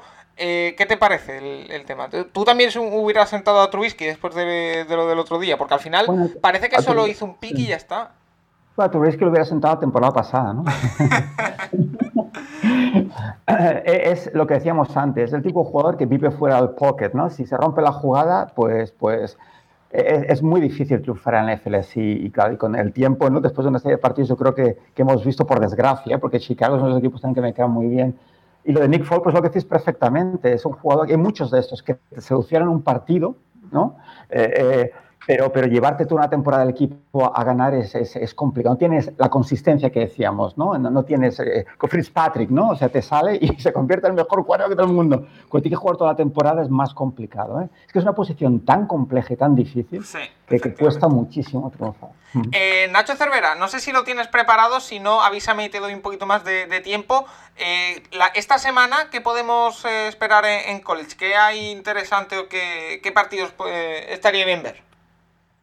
Sí, un momento, ahora, lo miro, ahora lo miro. Vale, pues lo, vamos mirando mientras. Entonces, eh, Juan, eh, la otra pregunta, el tema college. Eh, estábamos muy preocupados, o hemos estado hablando aquí durante semanas, porque no se iba, parecía que no se iba a jugar. Muchas conferencias, mm. algunas dijeron que no iban a jugar, después se han venido atrás. ¿Tú viste peligrar la temporada en algún momento? Totalmente, totalmente. De, de hecho, lo hablaba con los amigos esto, que me ha pasado que nunca me ha pasado, porque eh, normalmente en, agosto, julio, eh, me paso todo julio, agosto escuchando podcasts eh, ¿no? de ESPN, de muchas, ¿no? poniéndome al día y, bueno, pues, pues sabiendo qué hay, ¿no? Y, contrastando opiniones y tal. Y este año no lo he hecho. No sé si era el desánimo típico del confinamiento, pero era como que no me creía que habría temporada. Y, y, nada, pues una semana digo, juega Notre Dame este, este, sábado. Es que no me lo podía creer. y ha, sido un poco como, ¿no? como me he metido un poco en el proceso. Ahora entusiasmado, por supuesto, ¿no? pero me ha costado porque no, no me lo acaba de creer. y ahora, claro, con, la PAC jugando siete partidos, ¿sabes? Es. Es difícil decidir quién metes en el playoff cuando juegas, ¿no? Cuando juegas los 12 partidos. ¿Cómo vas a comparar cuando son siete? No, no entra. Dejaban tres imbatidos. Es, que no, ¿sabes? Que no, no nadie. Ya, ya, ya. Sí, seguramente no. La, verdad, la verdad que eh, esto también me está ocurriendo a mí, no tanto como a ti, porque yo no me meto tan a fondo, pero sí que es verdad que eh, este año me está costando engancharme al college. Es decir, yo creo que aún no soy consciente de que hay temporada. Es decir, eh, esta semana me pillas y digo, y veía, ah, pero estás jugando ahora college. El sábado ni me di cuenta. Y además la Big empezando más tarde, ¿no? Es que está todo muy, muy raro, muy raro, sí. Sí. Nacho, ¿te he dado tiempo suficiente, eh? Sí, sí, sí. Bueno, hay un, hay un Texas TCU, hay un duelo de Texas que va a estar bastante entretenido. Texas esta semana estuvo a punto de perder con Texas Tech y lo arregló la prórroga, pero bueno, a ver cómo reacciona esta semana. Después eh, hay un Memphis SMU, que son dos equipos que no tienen defensas, pero en ataque van a meter los dos 40 puntos. Un partido interesante para ver. Vale. Y luego, bueno, a ver cómo reacciona Oklahoma. Oklahoma juega contra Iowa State, la, la Universidad de Purdy. Y a ver, o sea, después de la derrota esta semana tienen que volver a demostrar que son ese equipo que estaba en el 3 de, en el 3 rankeado. Entonces, y luego pues entre equipos rankeados también hay un Alabama Texas A&M y luego el partido de la semana que sí que es el Georgia Auburn que va a estar muy bien ese partido. Eh, Juan, ¿qué te apetece a ti ver este fin de semana? ¿Qué vas a ver? Bueno, veré todo lo que pueda. todo lo que eh, es un problema a veces. Ahora, claro, como la temporada es tan rara, pero, pero no se os pasa también que, bueno, ves el, el de las 6 de la tarde, eliges uno, eliges después el de las nueve y media y decides cuál vas a ver en, grabado durante la semana. ¿Vale? Y sin, sin, mirar de enterarte, porque claro, aunque analizas jugadas está bien nos ha resultado, ¿no? Y después se te junta ya el domingo con los dos que ves en directo y los que quieres, bueno, un follón. Pero sí, el, Georgia Over tiene muy buena, muy buena pinta, aunque Knicks, no soy ningún fan de Knicks, un poco como el, de Texas, ¿no? Pero bueno, eh, un Georgia Over siempre es un partido, es college football, así que, que disfrutaremos seguro.